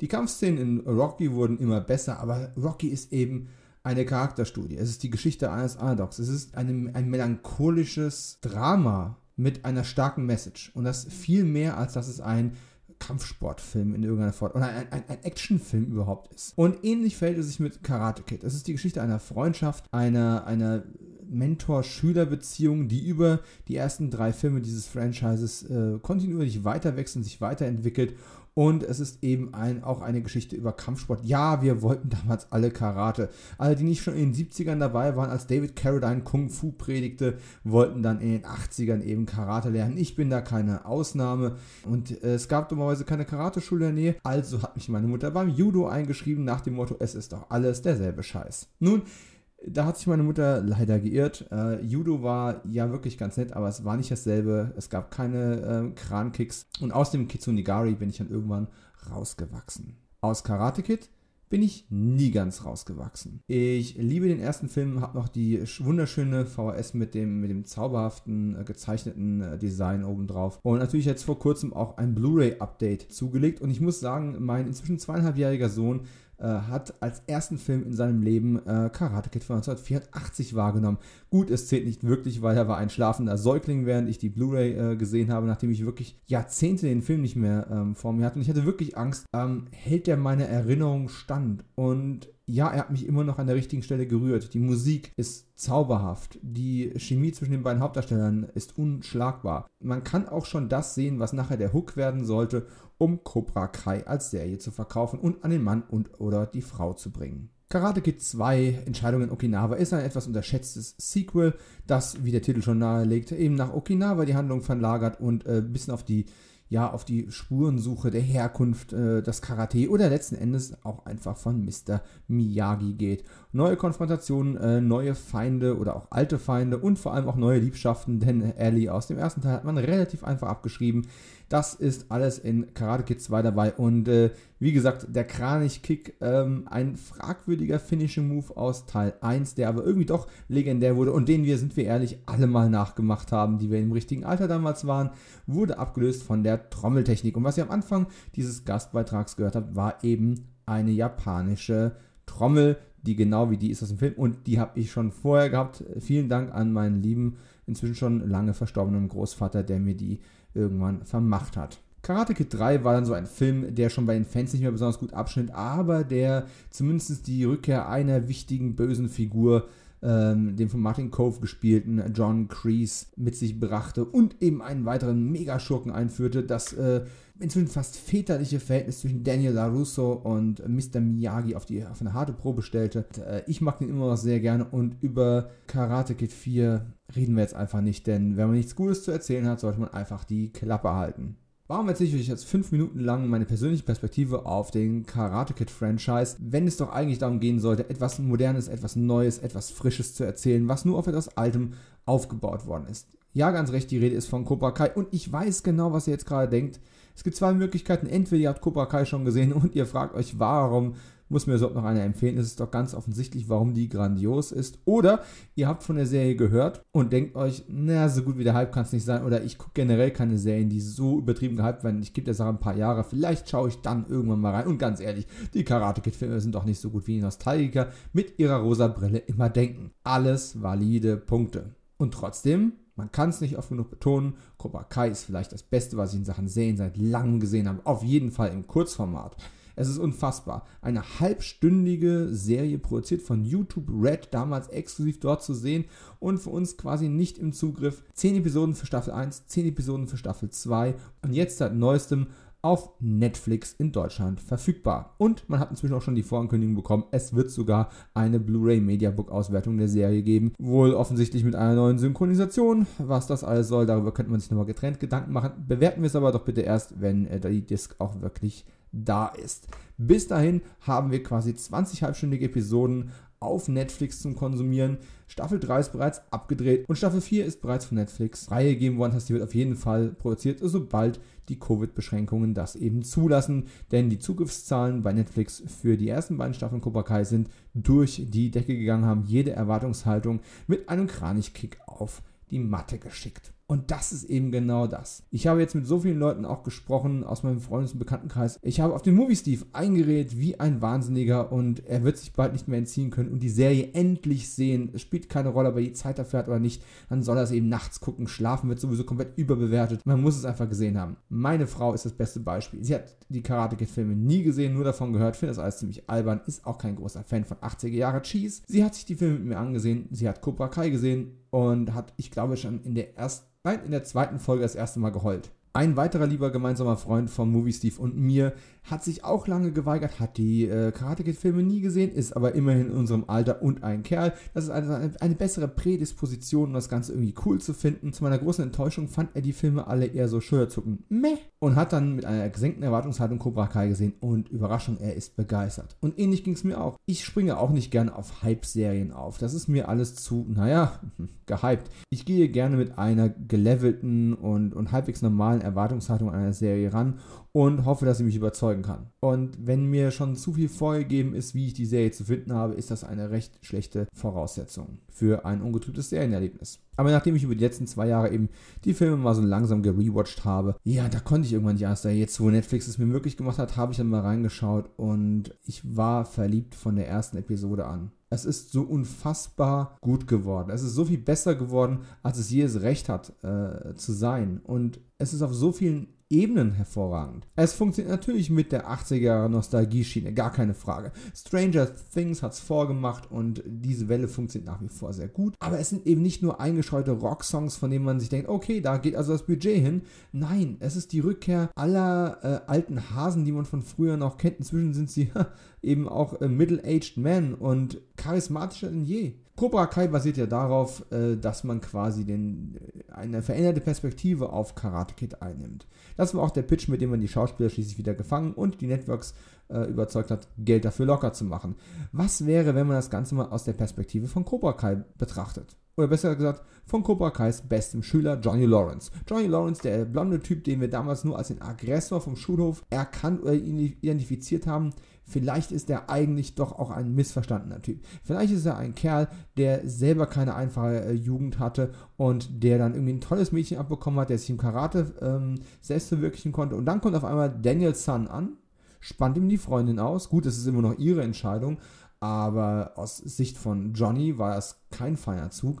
Und dann wird er eben noch beim All Valley äh, Karate äh, Tournament so gedemütigt und mit dem Kranichkick ins Gesicht zu Boden geschickt. Eine Schmach, die auch Jahrzehnte später immer noch schwer auf Johnny Lawrence lastet. Und mit ihm beginnen wir die Serie, mit ihm steigen wir in die Welt von Cobra Kai ein. Und ganz ehrlich, selbst wenn man Team Daniel ist, äh, nach den ersten 30 Minuten ist man einfach so Team Johnny. Es ist unfassbar. Es ist so unfassbar, wie, wie sehr man einen Hass auf Danielson entwickelt, einfach nur, weil man es aus der, aus der Perspektive eines ewigen Verlierers gezeigt bekommt. Und da muss man einfach irgendwann so einen Hals kriegen.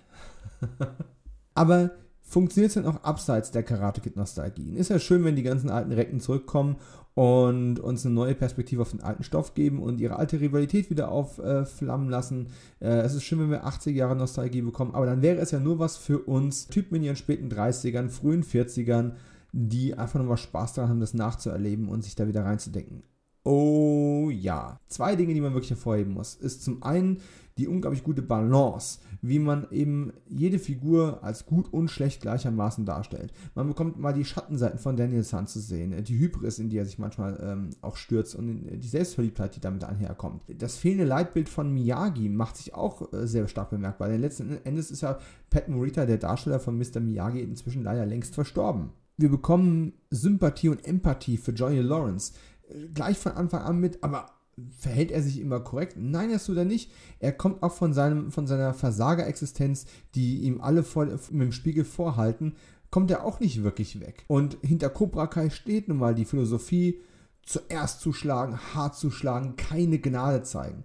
Das klingt zwar in der Theorie alles ganz nett und man kann das auch hübsch verpacken, aber es ist eben sehr leicht auf die dunkle Seite der Macht überzuwechseln. Und das passiert in der Serie auch immer wieder. Äh, es wird eine wunderbare Balance gehalten. Und immer wenn man glaubt als Zuschauer, man hätte sich für ein Team festgelegt und man könnte jetzt sagen, ja, wir sind jetzt Team Miyagi oder wir sind Team Cobra Kai, wird das wieder auf den Kopf gestellt? Wird das in Frage gestellt? Ist man sich wieder nicht ganz sicher, wie man dazu stehen soll? Das ist das eine, was die Serie wirklich wunderbar hinbekommt und äh, was weit über das hinausgeht, was ich von ihr erwartet habe. Das andere ist natürlich, dass man eine ganze Reihe Jungstars gecastet hat und damit Leute, junge Leute, ähm, junge Serienfans, Netflix-Gucker, ähm, YouTube-Gucker abgreift, abholt und denen Identifikationsfiguren ähm, liefert, wie wir sie damals hatten, als wir noch im Alter von Daniel Sun waren. Und die funktionieren echt grandios. Die machen einen super guten Job die sind natürlich jetzt, die kommen nicht mit derselben Gravitas daher, die bringen nicht dieses ganze nostalgische Gewicht mit in den Ring, aber die machen alle einen richtig guten Job.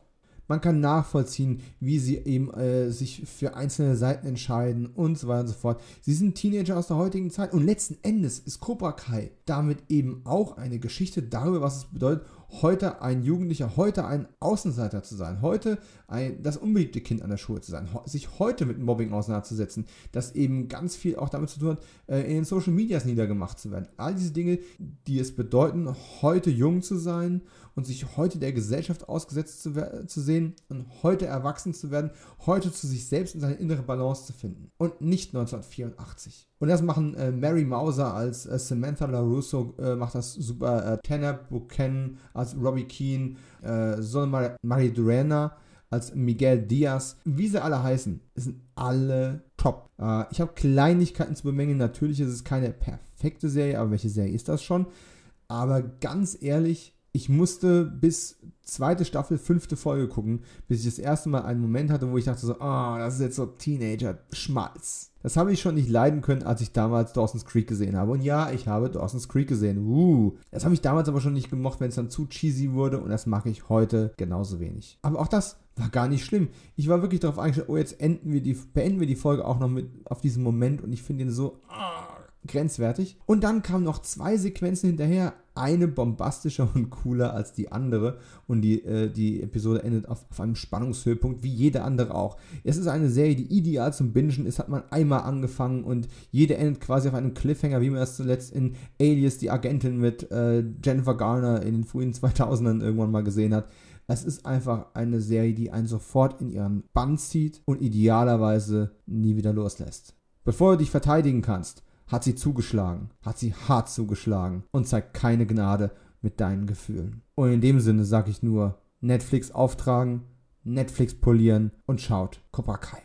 Wer das jetzt alles nicht super anstrengend fand und äh, gerne mehr von mir hören möchte, kommt mich einfach besuchen drüben bei Kio90 Podcast. Der Movie Steve war auch schon zu Gast. Ich hoffe, er wird das bald wiederholen. Kio90 Podcast findet man natürlich überall, wo es Podcasts gibt. Auf äh, Soundcloud, auf iTunes, auf Spotify, auf Amazon Music und so weiter und so fort. Ich bin auf allen Social Medias zu finden, besonders aktiv auf Twitter unter Überraschung Kio90 Podcast. Und bis dahin sage ich, wir hören uns. Euer Dominik Stark. Was ich unbedingt mit äh, Dominik nochmal besprechen muss, da habe ich ihn noch gar nicht drauf angesprochen, ist, äh, war das eigentlich ein Diss gegen äh, Dawson's Creek? Ich hoffe doch mal nicht, oder? Also, ähm, da müssen wir nochmal drüber reden. Also, er, er, meinte ja nur bestimmte Momente, die er cheesy fand. Ähm, ich habe alle DVD-Boxen hier stehen. Ich habe die Serie geliebt. Ähm, ich fand sie ganz, ganz toll. Ich weiß nicht, ob die einem Rewatch unbedingt standhalten würde, ob ich dann nicht vielleicht ein bisschen peinlich berührt davon wäre, was ich damals gut fand, wo ich eigentlich vielleicht sogar schon ein bisschen zu alt für diese kitschige Soap-Serie war. Aber ich habe die Dialoge geliebt. Ähm, das war ja auch so ja, raffiniert geschrieben, wie niemals Menschen reden würden. So ein bisschen, äh, man kennt das ja von den Gilmore Girls oder so, aber so war es auch bei Dawson's Creek.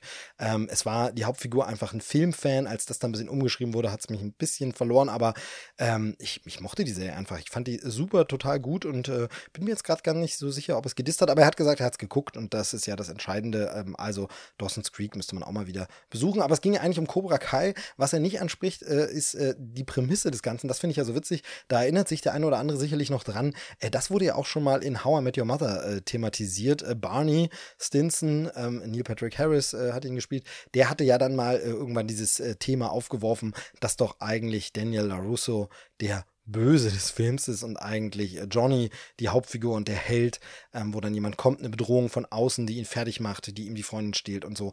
Ähm, und das wurde in How I Met Your Mother ja eigentlich so ein bisschen parodiert und veräppelt. Wäre mal äh, spannend zu wissen, ob die Cobra Kai-Macher davon wussten, das gesehen haben, dann auf die Idee gekommen sind, da machen wir nochmal irgendwie was.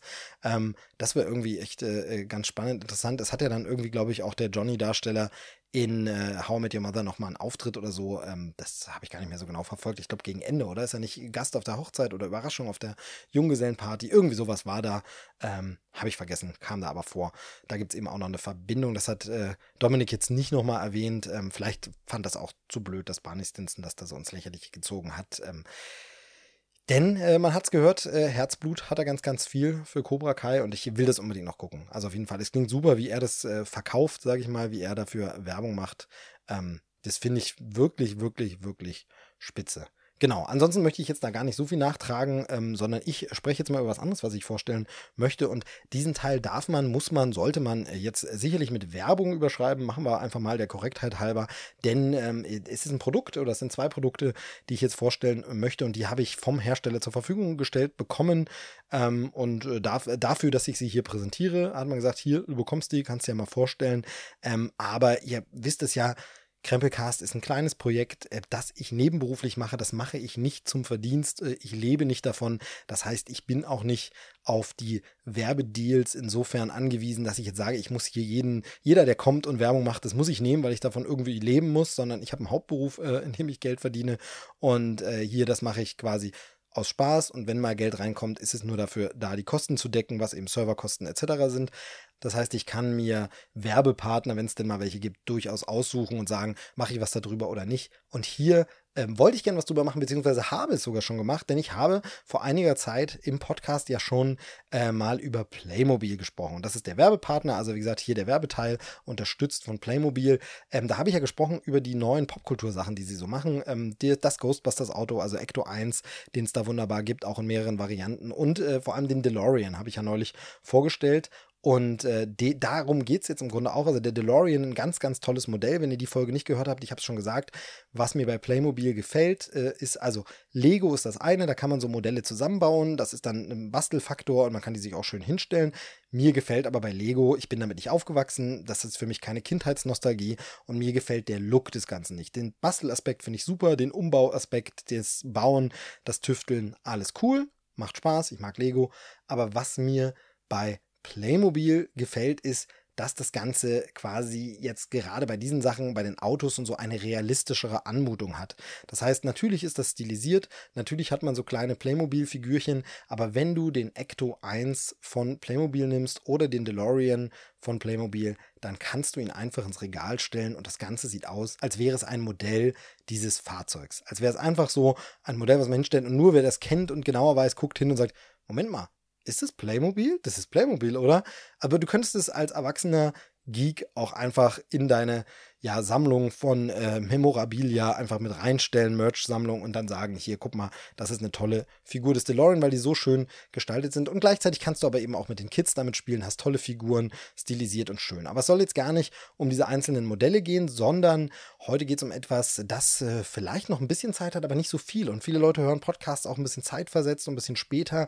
Und weil die Zeit näher rankommt, möchte ich heute nämlich von Playmobil mal die Adventskalender vorstellen, beziehungsweise zwei spezielle Produkte von Playmobil äh, möchte ich vorstellen, zwei Adventskalender. Den einen können wir relativ schnell abhandeln, weil da habe ich natürlich nicht ganz so viel zu sagen. Moment, was habe ich hier bei mir? Äh, da hat dann vor allem äh, meine äh, in der Wohnung mitwohnende äh, noch fünfjährige Geek-Tochter, die hat dann was zu sagen. Denn äh, Playmobil setzt bei den Adventskalendern teilweise, wenn man das möchte, jetzt auf Franchises und es gibt zum Beispiel einmal die Heidi äh, Winterwelt äh, als Adventskalender. Also Heidi tatsächlich, ihr kennt es von früher sicherlich noch, die Anime-Serie, die mittlerweile ein Update erfahren hat als Animationsserie, also CG-Produktion. Ähm, Finde ich sehr gut. Die ist echt gelungen. Ich habe da einige Folgen mit meiner Tochter geguckt und das ist wirklich, wirklich schön. Und äh, diese Lizenz hat sich Playmobil gesichert und bringt jetzt auch Sets zu Heidi raus. Und äh, ich bin ein großer Fan von so Weihnachten- und Winterlandschaften äh, und Dioramen und mag sowas. Ähm, und hatte mir auch im vergangenen Jahr den Adventskalender zum Thema Weihnachten geholt von Playmobil, weil ich einfach, ich, also schon immer, ich fand als Kind schon faszinierend äh, das Puppenhaus äh, und habe da dann gern irgendwie mitgespielt. Und da hat mir am besten gefallen, wenn wir so Weihnachtsdeko aufstellen konnten. Also in dem alten Puppenhaus, das noch meiner Mutter gehörte, da gab es tatsächlich einen Weihnachtsbaum und ähm, wir haben dann irgendwie äh, so Watte als Schnee hingelegt und alles und so. Und von Playmobil gibt es eben auch so Winter- und Weihnachtslandschaften. Und äh, da hatte ich im vergangenen Jahr eben die, die das ist so, ein, so eine äh, Weihnachtsstube vom Weihnachtsmann gewesen mit Geschenkesack und allem drum und dran. Und diesmal gibt es eben hier die Heidi Winterwelt und das ist mehr so ein Diorama draußen, kleines Bergdorf. Dieses Diorama wird aus Pappe aufgebaut, das gibt es zum Kalender dazu. Und dann sind eben hinter den 24 Türchen an jedem Tag kleine Items, kleine Produkte, kleine äh, Teile, die dann diese Winterlandschaft komplett machen. Und äh, ich weiß, dass viele Leute bei so Adventskalendern sich nicht spoilen wollen und die wollen nicht alles wissen. Man kann hinten auf der Packung einfach draufschauen und alles sehen, was drauf ist, aber manche Leute wollen das vorher nicht wissen. Deshalb deute ich es mal nur so ein bisschen an. Es gibt hier wirklich ganz, ganz schöne Sachen. Es gibt ähm, tatsächlich Natur, also das heißt, äh, Bäume, Steine, ne, Äste, sowas in die Richtung. Es gibt Tiere, äh, sehr, sehr viele. Das äh, fand meine Tochter besonders toll. Das waren so die Highlights für sie. Wenn dann eben, ich meine, Heidi, man kennt den Ziegenpeter und so, natürlich sind Ziegen dabei und es gibt auch einen Hund und so.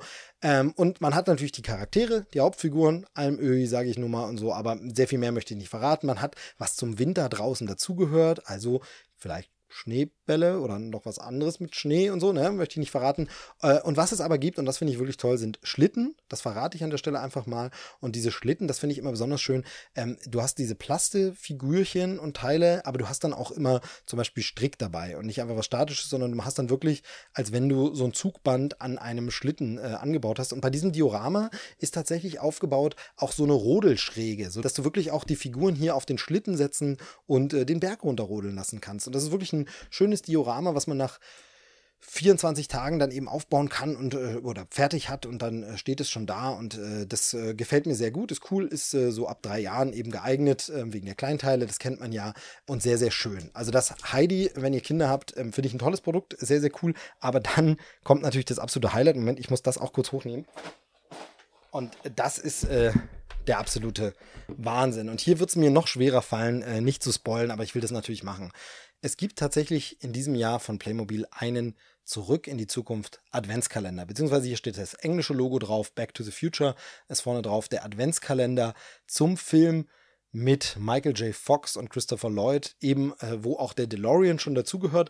Und äh, ich muss sagen, also äh, es gab ja ähm, eben diese Ghostbusters-Sets von Playmobil. Ähm, da gab es eben Ecto, da gab es äh, das äh, Feuerwehrhaus, äh, in dem die Ghostbusters wohnen. Es gab äh, Einzelsets dann auch zu The Real Ghostbusters. Es gab da ganz viel verschiedene Produkte und das äh, hatte für mich auch alles Sinn. Da habe ich gedacht, oh, cool, alles äh, toll. Zu den Filmen und den Figuren kann man ja so viel machen. Aber bei Zurück in die Zukunft habe ich tatsächlich so ein bisschen gedacht, ja gut, jetzt haben sie den DeLorean, da ist Marty dabei, da ist Doc dabei, äh, da ist Einstein dabei. Dann gab es nochmal ein Extra-Set äh, mit zwei Figuren, Marty und Doc aus dem Jahr 1955. Okay, äh, habe ich mir einzeln auch gekauft, auch schön, äh, hat man alles.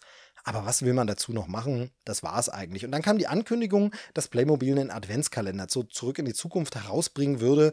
Und ganz ehrlich, ich gebe es zu, ich habe gedacht, naja, okay, jetzt äh, wird aber die Lizenz nochmal ausgeschlachtet und jetzt wird da nochmal was gebracht. Was will man denn da reinpacken? Also was soll denn in diesem Adventskalender sein? Es gibt doch schon den DeLorean und äh, es gibt doch gar nichts mehr aus Zurück in die Zukunft, was irgendwie wichtig ist. Und oh my God, was I wrong, ne? So sagt man, glaube ich, im Englischen, keine Ahnung, äh, weil wegen des Back to the Future gerate ich hier gleich ins Englische. Also ich habe mich auf jeden Fall sehr, sehr geirrt, denn als ich diesen Adventskalender gesehen habe und ich durfte ihn jetzt wirklich, äh, ich habe es ja auf Instagram schon angeteased, durfte ihn jetzt vorab schon auspacken. Auch ein ganz komisches Gefühl, an einem Tag wirklich alle Türchen aufzumachen. Okay, vielleicht haben das einige von euch gemacht, ich war nie so. Ich, für mich gehörte diese Vorfreude immer dazu, ähm, wirklich an einem Tag alle äh, Adventskalender-Türchen aufzumachen, war ganz, ganz äh, seltsames Gefühl, aber passte natürlich zur Zeitreise bei Zurück in die Zukunft Zukunft geht es auch in der Zeit vorwärts und zurück und ich bin dann einfach in jeden Tag schon gereist und habe mir das angeguckt und wirklich, ich habe mich so geirrt. Es gibt so, so, so tolle Details von kleinen Momenten aus den Filmen, ähm, wo man sagt, ah, das haben sie mit eingebaut, das nicht. Also,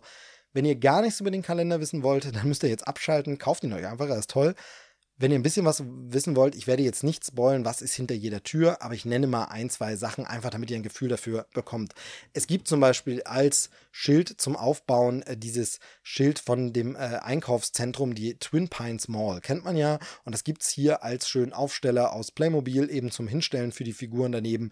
Und natürlich beidseitig bedruckt. Das heißt, Twin Pines Mall und Lone Pine Mall. Ne? Kenner des Films wissen, äh, worauf das anspielt, was damit gemeint ist. Insgesamt ist es natürlich ein Adventskalender. Wenn man die Filme nicht kennt, wird man mit vielen nichts anfangen können. Aber es ist äh, ein Schild dabei für das Enchantment Under the Sea. Zum Beispiel, wir haben wieder E-Gitarren, wir haben die Charaktere in verschiedenen Outfits, die wir schon kennen. Ähm, und wir haben äh, ganz viele kleine Details, die ich eben nicht verraten möchte, die wirklich so sind wie was, echt? Das ist ja cool, dass sie das gemacht Stimmt, das gehört zu dem Film und ja, das habe ich da gesehen. Ganz, ganz toll. Und wir haben äh, auch Charaktere, die es bisher so in anderen Sets einzeln eben nicht gab. Was aber eigentlich fast sogar das größere Highlight. Also die Figuren sind alle toll, hat mir wirklich gefallen. Es kommt jeden Tag was Cooles raus. Äh, und selbst meine Tochter, die den Film jetzt nicht kannte, ähm, fand das einfach niedlich, dass es dann äh, mehrere Versionen vielleicht von Charakteren gibt, weil die aus verschiedenen Zeiten kommen. Aber was wirklich eigentlich das große, riesige Highlight dieses Adventskalender ist, und das kann man an der Stelle verraten, weil das auch klar ist und das vielleicht auch ein Grund für viele, sich das zu holen, ist das beigefügte Diorama. Es gibt tatsächlich ein Diorama, das ist aus Pappe, aus recht stabiler Pappe. Das muss man ein bisschen zusammenbasteln. Ich bin nicht der geschickteste Bastler, aber ich habe es hinbekommen, problemlos. Also man steckt alles zusammen, man muss nichts schneiden, man muss nichts kleben, sondern man faltet nur und steckt eben an den richtigen Stellen die Teile zusammen. Und dann baut man hier das Hill Valley Rathaus mit der Rathausuhr auf. Inklusive Vorrichtung, dass oben der Blitz einschlägt inklusive Strommast und Stück Straße mit Strommast, Laternenmast und der Kabelverbindung, die Doc Brown aufbaut, um eben den Blitz einzufangen, den man braucht, äh, um den DeLorean anzutreiben. Dieses ganze Set ist da. Das kann man wunderbar aufbauen und dann kann man wirklich den DeLorean, den es ja schon gibt. Und das Tolle ist ja beim DeLorean, wenn man den hat von Playmobil, da ist ja tatsächlich auch dieser Stromabnehmer schon mit dabei den man nur bisher nirgends ranmachen konnte, also an, ans Auto, an den DeLorean, aber der nirgends Strom abnehmen kann. Aber den kann man jetzt, man kann es wirklich jetzt aufbauen und den Stromabnehmer an das gespannte Kabel machen und wirklich, es ist einfach eine richtig tolle Kulisse aus Zurück in die Zukunft und jeder Fan wird äh, begeistert sein. Es ist wirklich, äh, also ich fand es total toll. Es ist so schön. Ich freue mich äh, darauf, damit jetzt äh, zu spielen mit meiner Tochter, aber vielleicht auch, wenn sie nicht hinguckt, einfach allein. Es ist einfach richtig, richtig cool. Es ist ein richtig toller Adventskalender geworden, Zurück in die Zukunft mit wirklich Dingen, an die ich nicht gedacht habe, wo ich dachte, aber ja cool, wenn man das jetzt zu den anderen Figuren noch dazu hat. Also es, es ist meiner Meinung nach ähm, die perfekte Ergänzung, wenn man den DeLorean hat, wenn man vielleicht damit auch spielen will oder wenn man es ein bisschen größer aufbauen will. Dann ist das die ideale Ergänzung und selbst wenn man den jetzt nicht als Adventskalender nehmen würde und würde es einfach als Set kaufen mit den Spielsachen, finde ich, ist er, der Preis ist um die 30 Euro. Ähm, für 33 habe ich ihn schon gesehen, aber auch schon für knapp unter 30. Ist es, äh, kann man da wirklich nichts falsch machen als Fan? Es ist die perfekte Ergänzung zu diesem Playmobil-Set, was es bisher gibt, äh, zu Zurück in die Zukunft. Ähm, es macht es einfach rund, es macht es perfekt und ich habe mir schon so überlegt, es ist halt nicht so weihnachtlich. Also wer jetzt einen Adventskalender für Weihnachten lieber haben will und sagt, da brauche ich lieber was Weihnachtliches, wie gesagt, da hat Playmobil ja auch andere Sachen im Angebot. Aber hier ist es, äh, finde ich, das Ding könnte man einem Zurück in die Zukunft-Fan eigentlich auch irgendwann im Jahr schenken und sagt dann halt, vielleicht Countdown vor seinem Geburtstag. Also man gibt es ihm einfach 24 Tage vor seinem Geburtstag ähm, oder vor Silvester oder was auch immer. Also man kann es wirklich einfach so verschenken und wer es sich nur selber holen will, kann auch einfach die Türchen aufmachen, die Sachen so rausnehmen, weil es sind so tolle Sachen dabei. Ich möchte eine Sache noch nicht spoilen. Wie gesagt, wenn ihr in den Laden geht oder wenn ihr es euch im Internet äh, auf den Seiten anguckt, in den Shops oder so äh, oder auch bei Playmobil selbst, da sieht man auch schon alles, was dabei ist. Aber eine Sache möchte, die möchte ich nicht verraten, aber es ist noch ein wunder, wunderschönes Gimmick dabei, äh, das super witzig ist, super zum Film passt. Jeder Fan kennt das und mag das. Und das aber mit so einem kleinen Playmobil-Twist Richtig, richtig toll. Also richtig schön. Ähm, es ist ein super Produkt, äh, ganz ehrlich. Ich hätte mir das Ding äh, auch so gekauft. Jetzt durfte ich es vorstellen, habe mich natürlich riesig darüber gefreut.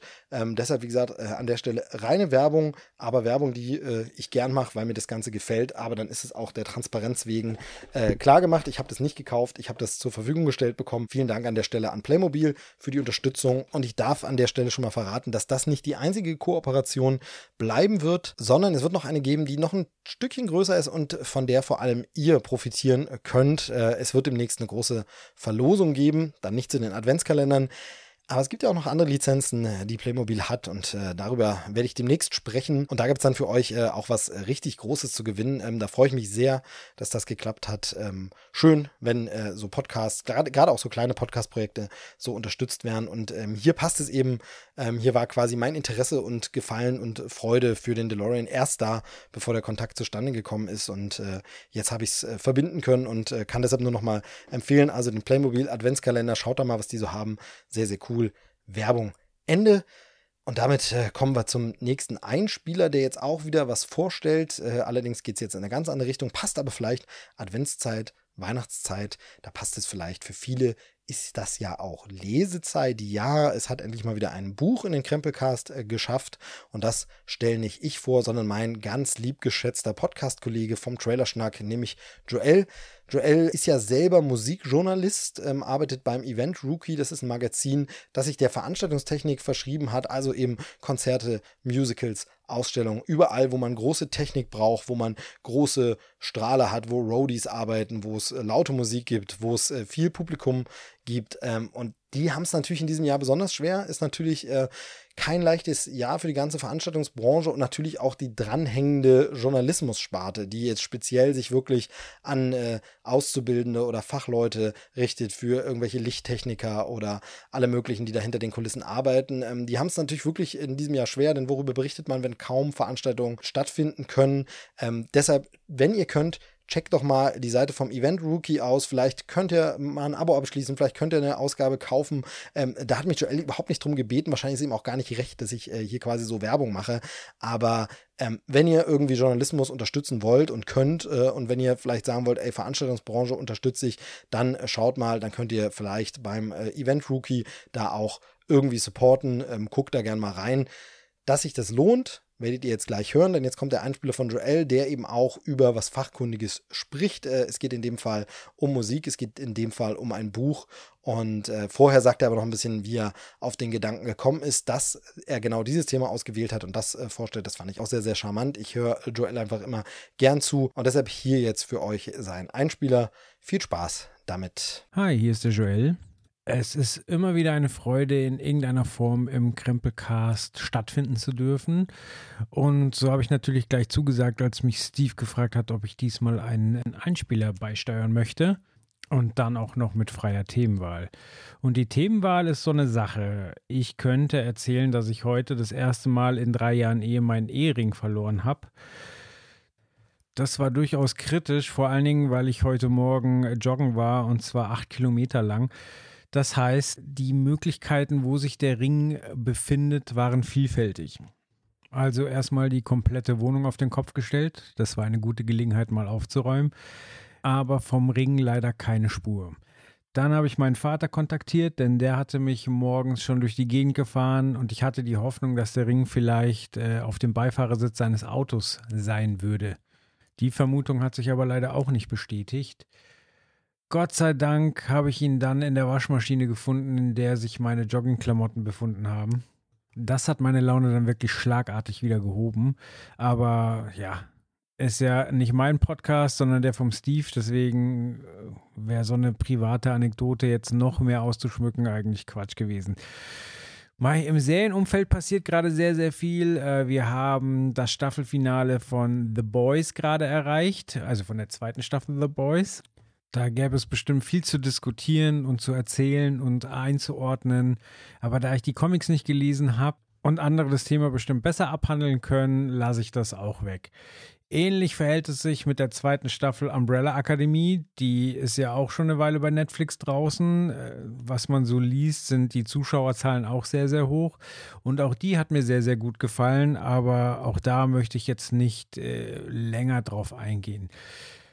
Dann habe ich noch gesehen Ted Lasso und hoffe, dass da auch jemand drüber redet, weil das ist eine sehr unaufgeregte Serie, die aber total an die Menschlichkeit appelliert und einfach ein viel gut Vibe verbreitet. Und auch wenn man merkt, dass bei den Machern wahrscheinlich nicht die größten Fußballexperten am Drücker waren, ist es einfach schön, äh, eine Serie zu sehen, die, äh, die zeigt, wie viel man mit Teamgeist bewirken kann, mit Zusammenhalt, mit äh, Menschlichkeit. Und das finde ich ist was, für das ich 2020 total empfänglich bin, weil es einfach notwendig ist. Aber auch darüber will ich jetzt nicht länger reden, sondern ich habe mir ein Buch rausgesucht. Ein Buch, das im Februar 2019 erschienen ist und auf den schönen Titel könnt ihr uns hören, eine Oral History des deutschen Rap hört. Warum habe ich mir das Buch rausgesucht? Nun, ich bin generell ein großer Musikliebhaber. Das können wahrscheinlich ganz, ganz viele Leute von sich behaupten. Ich habe aber auch ein großes, großes Herz für Deutschrap und das ist etwas, was immer wieder mal in den letzten Jahrzehnten durchaus schwer zu vertreten war oder schwer war dahinter zu stehen, weil Rap sich halt immer im Wandel befindet und teilweise im Mainstream falsche Signale ankommen oder äh, für Leute, die sich nicht so sehr damit beschäftigen, halt wirklich äh, viele Dinge abstoßend wirken. Und man muss aber auch sagen, weil manche Dinge einfach abstoßend sind. Und gerade ist wieder so eine Phase, wo ich mir selbst mit Rap sehr, sehr schwer tue, weil ähm, das, was erfolgreich ist, wirklich sehr, sehr oberflächlich ist. Es geht nur darum, wer hat die dickste Uhr, wer tickt das meiste Koks, wer ist der krasseste wer hat die krassesten Klamotten, wer muss mit niemandem mehr reden, weil der andere nicht genug Geld verdient und das ist einfach oberflächlich und ekelhaft. Ich höre es mir trotzdem an, weil es einfach bei jeglicher Musik so ist, selbst bei, bei Kategorien, die mir jetzt nicht so zusagen wie Schlager oder Country-Musik, dass es doch immer wieder Perlen gibt, die man entdecken muss, die man heben muss und mit denen man äh, Spaß haben kann. Aber wie gesagt, gerade ist Deutschrap eine, eine schwierige Angelegenheit und ähm, dieses Buch bildet einfach ganz, ganz wunderbar die Entwicklung von damals in den 80ern bis heute ab. Wie machen Sie das? Zum einen ähm, äh, ist geschrieben von zwei Autoren, Davide Bordeaux und Jan Wehn. Äh, Davide war von 2003 bis 2007 beim Hip-Hop-Magazin Juice. Das Magazin gibt es leider nicht mehr. Er war auch eine Zeit lang Chefredakteur und äh, das heißt, er beschäftigt sich schon sehr, sehr lang mit der Materie. Ähm, Jan Wehn ist 1986 in Hagen geboren und war Redakteur für die Specs, für die Debug, ähm, auch für die Juice, hat für Zeit Online geschrieben, für die Intro und ja, äh, ist Betreiber der Webseite allgood.de, die sich nach wie vor mit Hip-Hop beschäftigt. Das heißt, da ist schon relativ viel Fachwissen vorhanden. Man hat für dieses Buch aber Interviews mit über hunderten Rappern, MCs, DJs, Produzenten, Zeitzeugen aus der Szene geführt und hat quasi diese Erinnerungen zusammengetragen. Quasi von Zeiten, wo es äh, total peinlich war, als Hip-Hopper kommerziell erfolgreich zu sein, zu Zeiten, wo es plötzlich zwei Gruppierungen gab, Straßenrap und äh, die alteingesessenen Rapper. Ähm, und das zeigt ganz gut, wie, wie sich äh, Hip-Hop mit der Zeit immer wieder verändert hat, wie es äh, neue Abzweigungen gab wie das Ganze wahrgenommen wurde und wie es sich einfach verändert. Und äh, das ist das Schöne an dieser Jugendkultur, dass sich immer wieder Dinge verändern. Gerade ist jetzt auch eine sehr, sehr interessante Entwicklung, weil ich habe ja schon gesagt, ich äh, tue mich mit der momentanen Strömung etwas schwer. Es ist ja nicht so, dass der gute Hip-Hop plötzlich ausgeschoben wäre. Er findet nur nicht so im Mainstream statt. Warum nicht? Äh, weil Leute einfach Musik machen, die sie machen möchten, ihre Message äh, verbreiten, aber es dann halt auch Künstler gibt, die verstanden haben, wie ein Spotify-Algorithmus funktioniert, dass ein Lied vielleicht einfach nur zweieinhalb Minuten lang sein muss, weil dann äh, zählt der Klick eher, nämlich nach der Hälfte vom Song. Und man kann es viel öfter nacheinander hören, was einem größere Einnahmen beschert. Es gibt auch keine langen Intros mehr in den Songs, sondern es wird gleich zur Sache gekommen. Nach so und so vielen Sekunden sollte die Hook, also der Refrain, kommen. Und ja, das sorgt dafür, dass es halt eine gewisse Gleichschaltung gibt, weil die Leute halt begriffen haben, so wenn, wenn ihr Song nach dem und dem Schema funktioniert, dann ist ihm eine gewisse Aufmerksamkeit gewiss, vor allen Dingen, wenn er dann in die entsprechenden äh, Playlisten kommt, wie Modus Mio zum Beispiel, dann hat man gute Chancen, wirklich hohe Klickzahlen zu erreichen. Und äh, ja, das ist eine Entwicklung, die halt neu ist. Aber Rap hat halt immer auf, auf ähm, Gegebenheiten reagiert und einen Weg gefunden, sich zu verbreiten. Also sei es äh, mit, mit Musikvideos in den 2000ern, die, die für viel Aufmerksamkeit gesorgt haben, weil sie eben ungewöhnlich explizit waren oder mit der Konzentration auf den Live-Bereich und äh, Merch-Bereich, weil man das halt äh, zum, äh, zu Zeiten, wo jeder CDs gebrannt hat oder illegal aus dem Netz runtergeladen hat, äh, nicht kopieren konnte. So ein T-Shirt kannst du nicht in den Brenner packen. Ein Bootleg von einem Live-Auftritt ist zwar schön zu haben, aber kann nie das Live-Erlebnis ersetzen. Das Buch halte ich deswegen für gelungen, weil es A sehr, sehr viele Leute anspricht, nämlich den Rap-Fan, der irgendwann erkennt, so, ah, ab dem Zeitpunkt war ich dabei, das war für mich was Besonderes und weil halt sehr, sehr viele Zeitzeugen zu, zu Wort kommen. Und auch für jemanden, der komplett äh, neu in dem Thema ist, äh, der kann halt einfach mit diesem Buch die komplette Deutsch-Rap-History, die ja jetzt noch nicht so wahnsinnig lange geht, weil es irgendwann in den 80ern gestartet ist, ähm, aufholen und kann, kann erkennen, wie sich Dinge verändert haben. Wie gesagt, plötzlich von der kleinen Jugendkultur, wo man immer das Gefühl hatte, man ist einer von ganz wenigen, zu einer Kultur, die sich über das Internet äh, connecten konnte, wo sich äh, verschiedene Städte zusammengetan haben, wo es auch einfach äh, verschiedene Strömungen aus verschiedenen Städten gab, weil eben nicht global in Deutschland alles gleich passiert ist, sondern es einfach ein paar brodelnde Herde gab und sich immer wieder was Neues entwickelt hat, sei es München, Stuttgart, Hamburg, Berlin, Frankfurt. Äh, all diese Städte haben unterschiedliche, ich sag mal, Gewürze mit in die Soße gepackt. Und für Leute, die sich für das Thema interessieren, ist das wirklich sowas wie die Bibel. Dabei macht das Buch nicht den Fehler zu behaupten, dass alles, was niedergeschrieben wurde, jetzt den Tatsachen entspricht, sondern es werden halt einfach Erinnerungen niedergeschrieben von verschiedenen Personen. Die können sich teilweise auch widersprechen, so weil äh, jeder nimmt ja einen Moment anders wahr und äh, setzt die Prioritäten anders, aber man kriegt einfach einen sehr, sehr guten Gesamteindruck.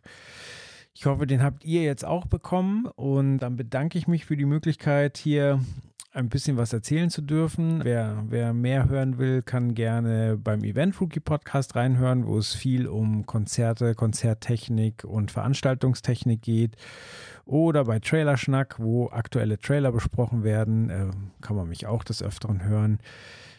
Ich freue mich jedenfalls auf die nächste Krempelcast-Folge und gebe somit wieder zurück. Macht's gut. Ciao. Genau, Joel. Wir hören uns im Trailerschnack wieder und die Hörer hören uns da auch. Vielen Dank für diesen Einspieler. Es ist bekannt, ich bin nicht der große Deutsch-Rap-Fan und generell so Hip-Hop ist nicht äh, ganz so oft bei mir. Bei, bei Joel finde ich es immer faszinierend, dass er wirklich irgendwie sich in allen Musikrichtungen ein bisschen auskennt und sich für alle vor allem begeistern und interessieren kann und eben auch hinter die oberflächliche Fassade schaut, also von Blues Brothers bis äh, Schlager ist da wirklich irgendwie alles dabei, ähm, dem er erstmal eine Chance gibt zumindest. Also ich will jetzt nicht sagen, dass er Schlagerhörer ist, sondern äh, da hat er dann doch schon einen besseren Musikgeschmack, aber er hört zumindest überall mal rein, gibt allem eine Chance, das bringt sicherlich auch der Beruf mit sich, aber es ist trotzdem auch eine Einstellung, die muss man auch erstmal mitbringen, ne? die muss man auch erstmal haben ähm, und das finde ich wirklich ganz toll und er kennt sich halt auch wirklich mal krass aus und äh, egal wovon man ihm erzählt musikalisch, dann hat er zumindest äh, davon schon mal gehört oder weiß, wo er sich äh, weiter informieren kann. Also super, super cool.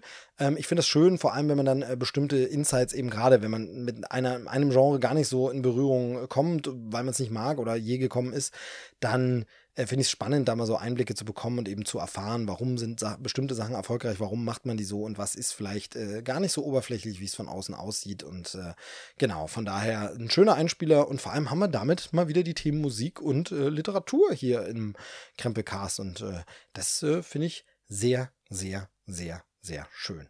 Genau, vielen Dank dafür.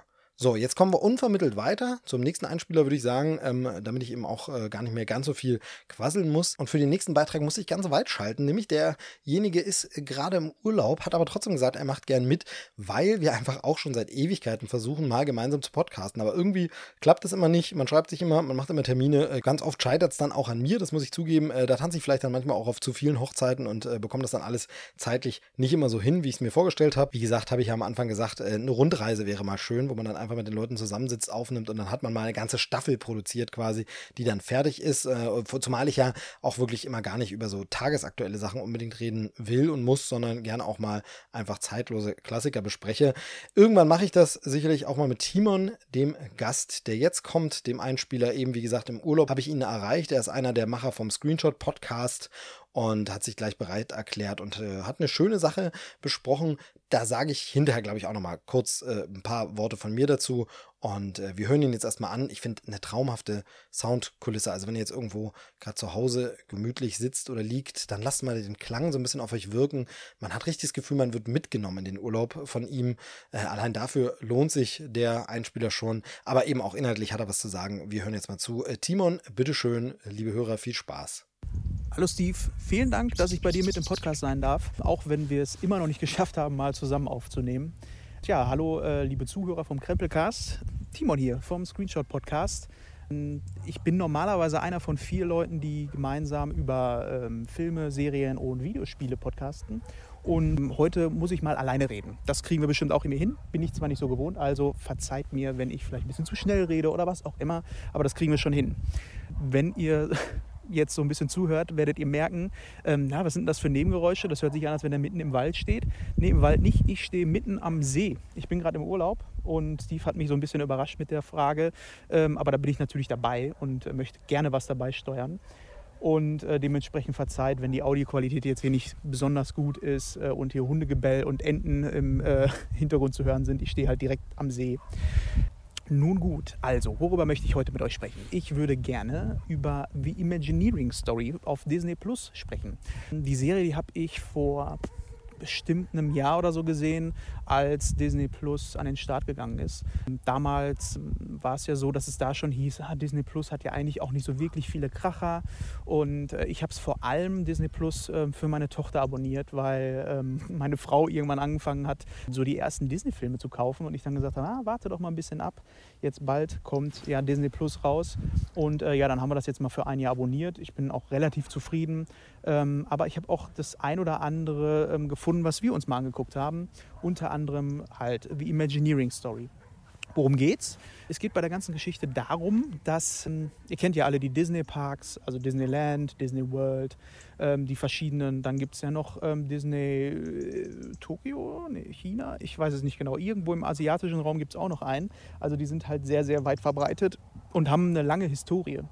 Und äh, nicht nur die Parks haben eine lange Historie, sondern auch die Attraktionen.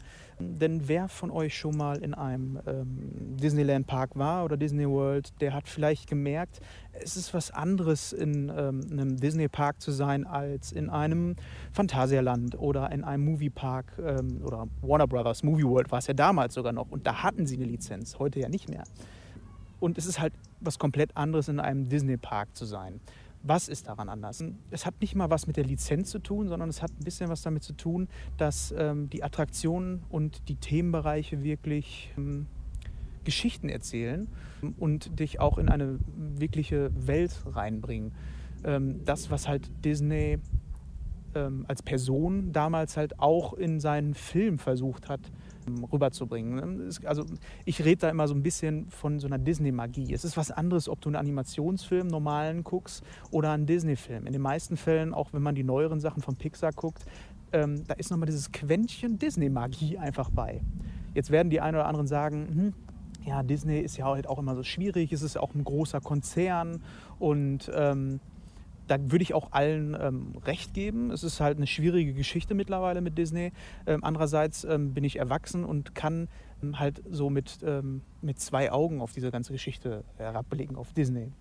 Für mich macht Disney ähm, hat in der Kindheit sehr, sehr viel ausgemacht. Ich hatte damals schon als kleiner kreativer Bub immer den Traum, irgendwie bei Disney arbeiten zu können. Das natürlich mit so einem naiven Blick, dass ich äh, vielleicht mal Zeichner da werde, weil ich früher viel gerne gezeichnet habe. Heute ähm, weiß ich, ich hätte nicht die Schnitte gehabt, um da wirklich zu arbeiten, aber ich hätte es mir halt irgendwie gewünscht.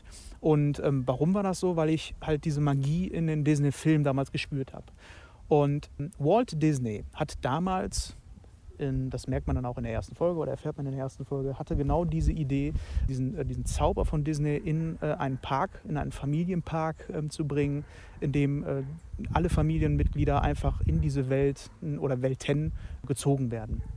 Und das dann halt mit dem ersten Disney World. Und ja, das war sein Vorhaben. Und das hat er damals geschafft. Er hat halt diesen Park eröffnet. Jeder weiß, äh, jetzt sind einige Jahre vergangen, ähm, dass diese Parks wirklich erfolgreich sind. Und ähm, das nicht zuletzt wegen den Imagineers. In dieser Serie, ähm, eine fünfteilige, glaube ich, ich bin mir gerade nicht 100% sicher, geht es dann halt wirklich darum, was sind die Imagineers? Ähm, was ist das für ein Begriff? Das ist ja jetzt so ein Begriff aus, ähm, aus Vorstellungskraft, ähm, Imagineers, äh, also Ingenieure. Das ist eine Eigenkreation von Disney, der gesagt hat, nein, wir brauchen nicht nur Ingenieure, also die das technische Verständnis haben, um diese Animatronics hervorzubringen, sondern wir brauchen Leute, die diese Disney-Magie in die Animatronics reinbringt, um Geschichten zu erzählen, um diese selbe Magie aus den Filmen in die Attraktion zu bringen. Und wie gesagt, wer von euch schon in einem Disney-Park war, der wird es ähm, verstehen. Denn es ist eine andere Qualität als in diesen normalen Parks, die auch schon wirklich gut sind. Nur es fehlt immer dieses Quäntchen, dieser kleine Funke. Und ich finde, um jetzt nochmal auf die Serie zurückzukommen, ähm, dass diese Serie das sehr, sehr gut rüberbringt. Wenn man zum Beispiel nicht in so einem Park drin war, bisher. Ähm, kann das, glaube ich, ganz gut nachvollziehen, ähm, was diese Leute für eine Leidenschaft ähm, in ihre Projekte reinbringen. Weil man muss bedenken, ne, eine so eine Attraktion, da sitzt man auch mehrere Jahre dran, von der Konzeptionierung und was für Geschichten einfach dahinter stehen. Das ist wirklich sehr, sehr schön gemacht. Jede Folge behandelt äh, immer einen so einen Meilenstein, würde ich jetzt mal sagen, von diesen Themenparks der da abgehandelt wird. Äh, in der ersten Folge, wie gesagt, der erste Park. Dann ähm, geht es weiter mit den verschiedenen Parks, die aufgemacht werden. Dann auch unter anderem Paris. Was war das damals für ein Chaos, als es eröffnet wurde? Oder auch die Erweiterung, als dann einfach nicht mehr so viel Wert auf die Imagineers gelegt wurde, sondern dann gesagt wurde, unter, unter einer anderen Führung, wir machen jetzt einen Park, ähm, wo, wo das einfach fehlte, dieses, dieser Funke, von dem ich die ganze Zeit spreche. Und was dann äh, für ein Desaster daraus passiert ist. Das erfährt man halt alles in dieser Story. Und ich finde, als sowieso Fan von ähm, Disney Parks, Freizeitparks generell, ist das wirklich eine unglaublich schöne ähm, Dokumentation, die mir sehr, sehr viel Spaß gemacht hat. Und ja, auch hier, diese Serie hat für mich genau diesen selben Funken ähm, Disney-Magie und äh, jetzt zu positiv von äh, der ganzen Disney-Magie spreche, würde ich sagen, ich bedanke mich jetzt erstmal bei äh, Steve für euer Gehör. Vielleicht habt ihr ja Spaß an solchen Geschichten. Dann schaut euch doch mal die Im The Imagineering Story auf Disney Plus an. Und äh, wenn ihr mehr von mir hören wollt, dann könnt ihr auf www.screenshot-podcast.de gehen und dort bekommt ihr mehr von mir, von meinem Bruder Fabian, von Robin und Manuel. Wir sprechen, wie gesagt, zweimal im Monat über Videospiele, Filme und Serien und würden uns natürlich über jeden neuen Hörer freuen und äh, wünschen euch aber jetzt erstmal stellvertretend für alle viel Spaß oder weiter viel Spaß beim Krempelcast. Vielen Dank, Steve. Ciao. Ja, genau. The Imagineering Story, das äh, Stichwort oder der Titel ist hier schon ein paar Mal gefallen, äh, was Timon da vorgestellt hat. Darüber habe ich schon mit Bianca, dem Spinatmädchen, eben der Disney-Bloggerin und Disney-Podcasterin, ja hier gesprochen. Könnt in alten Folgen auch nachhören. Aber wir haben es jetzt nicht en Detail vorgestellt, aber der Name wird da immer mal wieder erwähnt. Ich finde es aber trotzdem schön, dass er es vorgestellt hat, weil eben, äh, jetzt bin ich nicht der totale Disney-Experte, taste mich da langsam ran mit immer mehr Büchern und immer mehr mir dazu anlesen, bin da so ein bisschen angefixt, äh, seit ich mehrfach im Disneyland war und äh, ja, wühle mich da so in die Informationen rein und bin da nicht mehr ganz so, äh, ja, sag ich mal, von außen Beobachter und bin auch sonst gar nicht so ein Vergnügungspark-Fan, der jetzt viel mit anderen Vergnügungsparks vergleichen kann und der jetzt viel äh, sagen kann, ja, das ist jetzt Disney speziell, sondern das ist für mich, ich kenne halt nur das eine ähm, Bianca ist auch super tief drin. Deshalb ist, wenn wir was zu dieser Serie sagen, das natürlich ein ganz anderer Blick, als wenn jetzt jemand, der sagt, okay, ich bin überhaupt kein Disney-Nerd, sondern ich war einfach in verschiedenen Vergnügungsparks und ich bin jemand, der sich mit Filmen und mit Dokumentationen und äh, Themen auskennt und ich gucke unter dem Gesichtspunkt diese Doku mal. Dann schaut man die ja ganz anders und kann eben ganz anders darüber reden. Und deshalb fand ich es auch schön, dass er sie jetzt einfach nochmal vorgestellt hat, eben für alle, die sie immer noch nicht auf dem Schirm haben und vielleicht auch für alle, die äh, weiterhin in das Lamento einstimmen. Ja, bei Disney Plus, da gibt es ja gar nichts. Da ist ja überhaupt nichts. Das ändert sich diesen Monat ja sowieso noch, wenn Mandalorian kommt. Und das äh, wird sich ändern, wenn Soul dann äh, Dezember tatsächlich direkt auf Disney Plus kommt, sogar ohne VIP-Zugang etc. Solche Geschichten. Aber es gibt eben auch jetzt schon wirklich gute Inhalte, wirklich tolle äh, gemachte Sachen. Ähm, es ist eine Doku. Ähm, es wird ja immer viel so, diese Popkultur-Dokus auf Netflix, über die wird viel gesprochen und die werden so abgefeiert. The Movies That Made Us, The Toys That Made Us. Ähm, wo ich dann immer finde, hm, naja, so mega gut sind die nicht gemacht. Die haben halt geile Themen, ne? Und die sind nett aufbereitet, aber eigentlich, hm, und The Imagineering Story ist auch einfach eine saugute Doku. Natürlich eben so ein bisschen von äh, Walt Disney Companies Segen, also die stehen natürlich dahinter, aber dafür sind sie auch teilweise echt kritisch. Ähm, und ich finde, es ist eine sehr gut gemachte Doku und finde es deshalb schön, wenn jemand ohne Fanbrille von Disney wirklich einfach mal die Doku sich anguckt und hier vorstellt, das hat Timon gemacht. Vielen Dank dafür. Und wie gesagt, der Plan steht. Wir podcasten irgendwann auch noch zusammen. So, ja, und das soll es jetzt eigentlich für diese Folge für heute äh, gewesen sein, für diese Einspielersendung. Äh, ich gucke nochmal nach, ob ich auch niemanden vergessen habe. Es hätte auch noch ein paar mehr Kandidaten gegeben, die in Frage gekommen wären, ein paar auch mehr, die zugesagt haben, ein paar, die es eben nicht gleichzeitig geschafft haben. Dann hätte ich jetzt noch ein paar Tage warten können und noch mehr Einspieler reinnehmen. Hab dann aber auch gedacht, nee, reicht ja, ist ja ein kleines, rundes, schönes, nettes Paket. Zumindest hoffe ich das, dass es euch auch gefallen hat, euch auch irgendwie was gibt und ihr was daraus mitnehmt, äh, wo ihr jetzt sagt, oh ja, cool, guter Tipp oder ja, interessant, habe ich gern mal zugehört, habe ich gern mal nachgedacht oder auch einfach euch gut unterhalten hat, wo er einfach sagt, ach, das war doch mal kurzweilig, habe ich gern mal zugehört. Ähm, aber auf jeden Fall, das ist ja ein Paket jetzt schon und habe gedacht, okay, alle anderen, die es jetzt nicht geschafft haben oder so, das ist ja nicht aus der Welt. Wir können öfter mal solche Folgen machen. Ich kann auch gern bald mal wieder richtige Gäste in die Sendung holen, wo wir dann ordentlich miteinander quatschen können. Wobei ich, wie gesagt, dieses Format hier, Clipshow, eigentlich auch mag und äh, gar, nicht, gar nicht verkehrt finde. Finde ich eigentlich schön, kann man langfristig auch nochmal anhören. Also, das wäre es für Ausgabe 74. Machen wir die mal an der Stelle äh, quasi zu. Sagen wir, das war's, Ende. Und äh, dann hoffe ich, dass nicht mehr so lange dauert äh, bis zur nächsten Ausgabe. Aber es gibt ja Themen, über die gesprochen werden kann, muss, sollte. Ich habe wahnsinnig viele Ideen, aber das sage ich auch jedes Mal. Aber leider zu wenig Zeit und teilweise zu wenig Möglichkeiten und teilweise ein bisschen zu viel Pandemie um einen rum, um alles zu realisieren.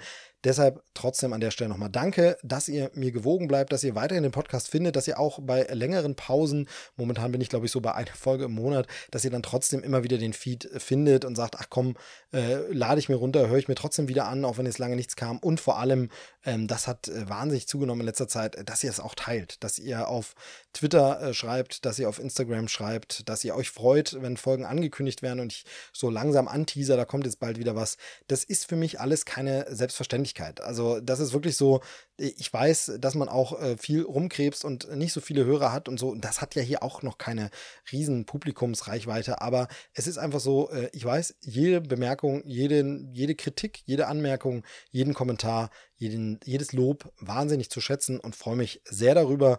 Ähm, da sind wir jetzt wieder im Spirit von Ted Lasso, ne? immer positiv, immer äh, an das Gute denken. Äh, danke dafür, dass es euch gibt. Ohne euch Hörer würde ich das nicht mehr machen. Ja, man macht Podcasts ja für sich und man ist ja egal, wie viele Leute es hören. Nee, man macht die Podcasts auch, weil man will, dass jemand sie hört und zu schätzen weiß, dass man Zeit investiert, dass man sich die Mühe macht und was vorbereitet und einspricht und schneidet und hochlädt. Und deshalb weiß ich das sehr, sehr, sehr zu schätzen. Vielen Dank euch. Und ja, bevor es jetzt zu emotional wird, äh, sage ich an der Stelle Tschüss. Das war der Krempelcast und wir hören uns dann hoffentlich bald wieder. Wie gesagt, äh, Gewinnspiel verlose ist in der Mache, da kommt was. Und das wäre es für den Moment. Danke fürs Zuhören. Tschüss, sagt der Movie Steve.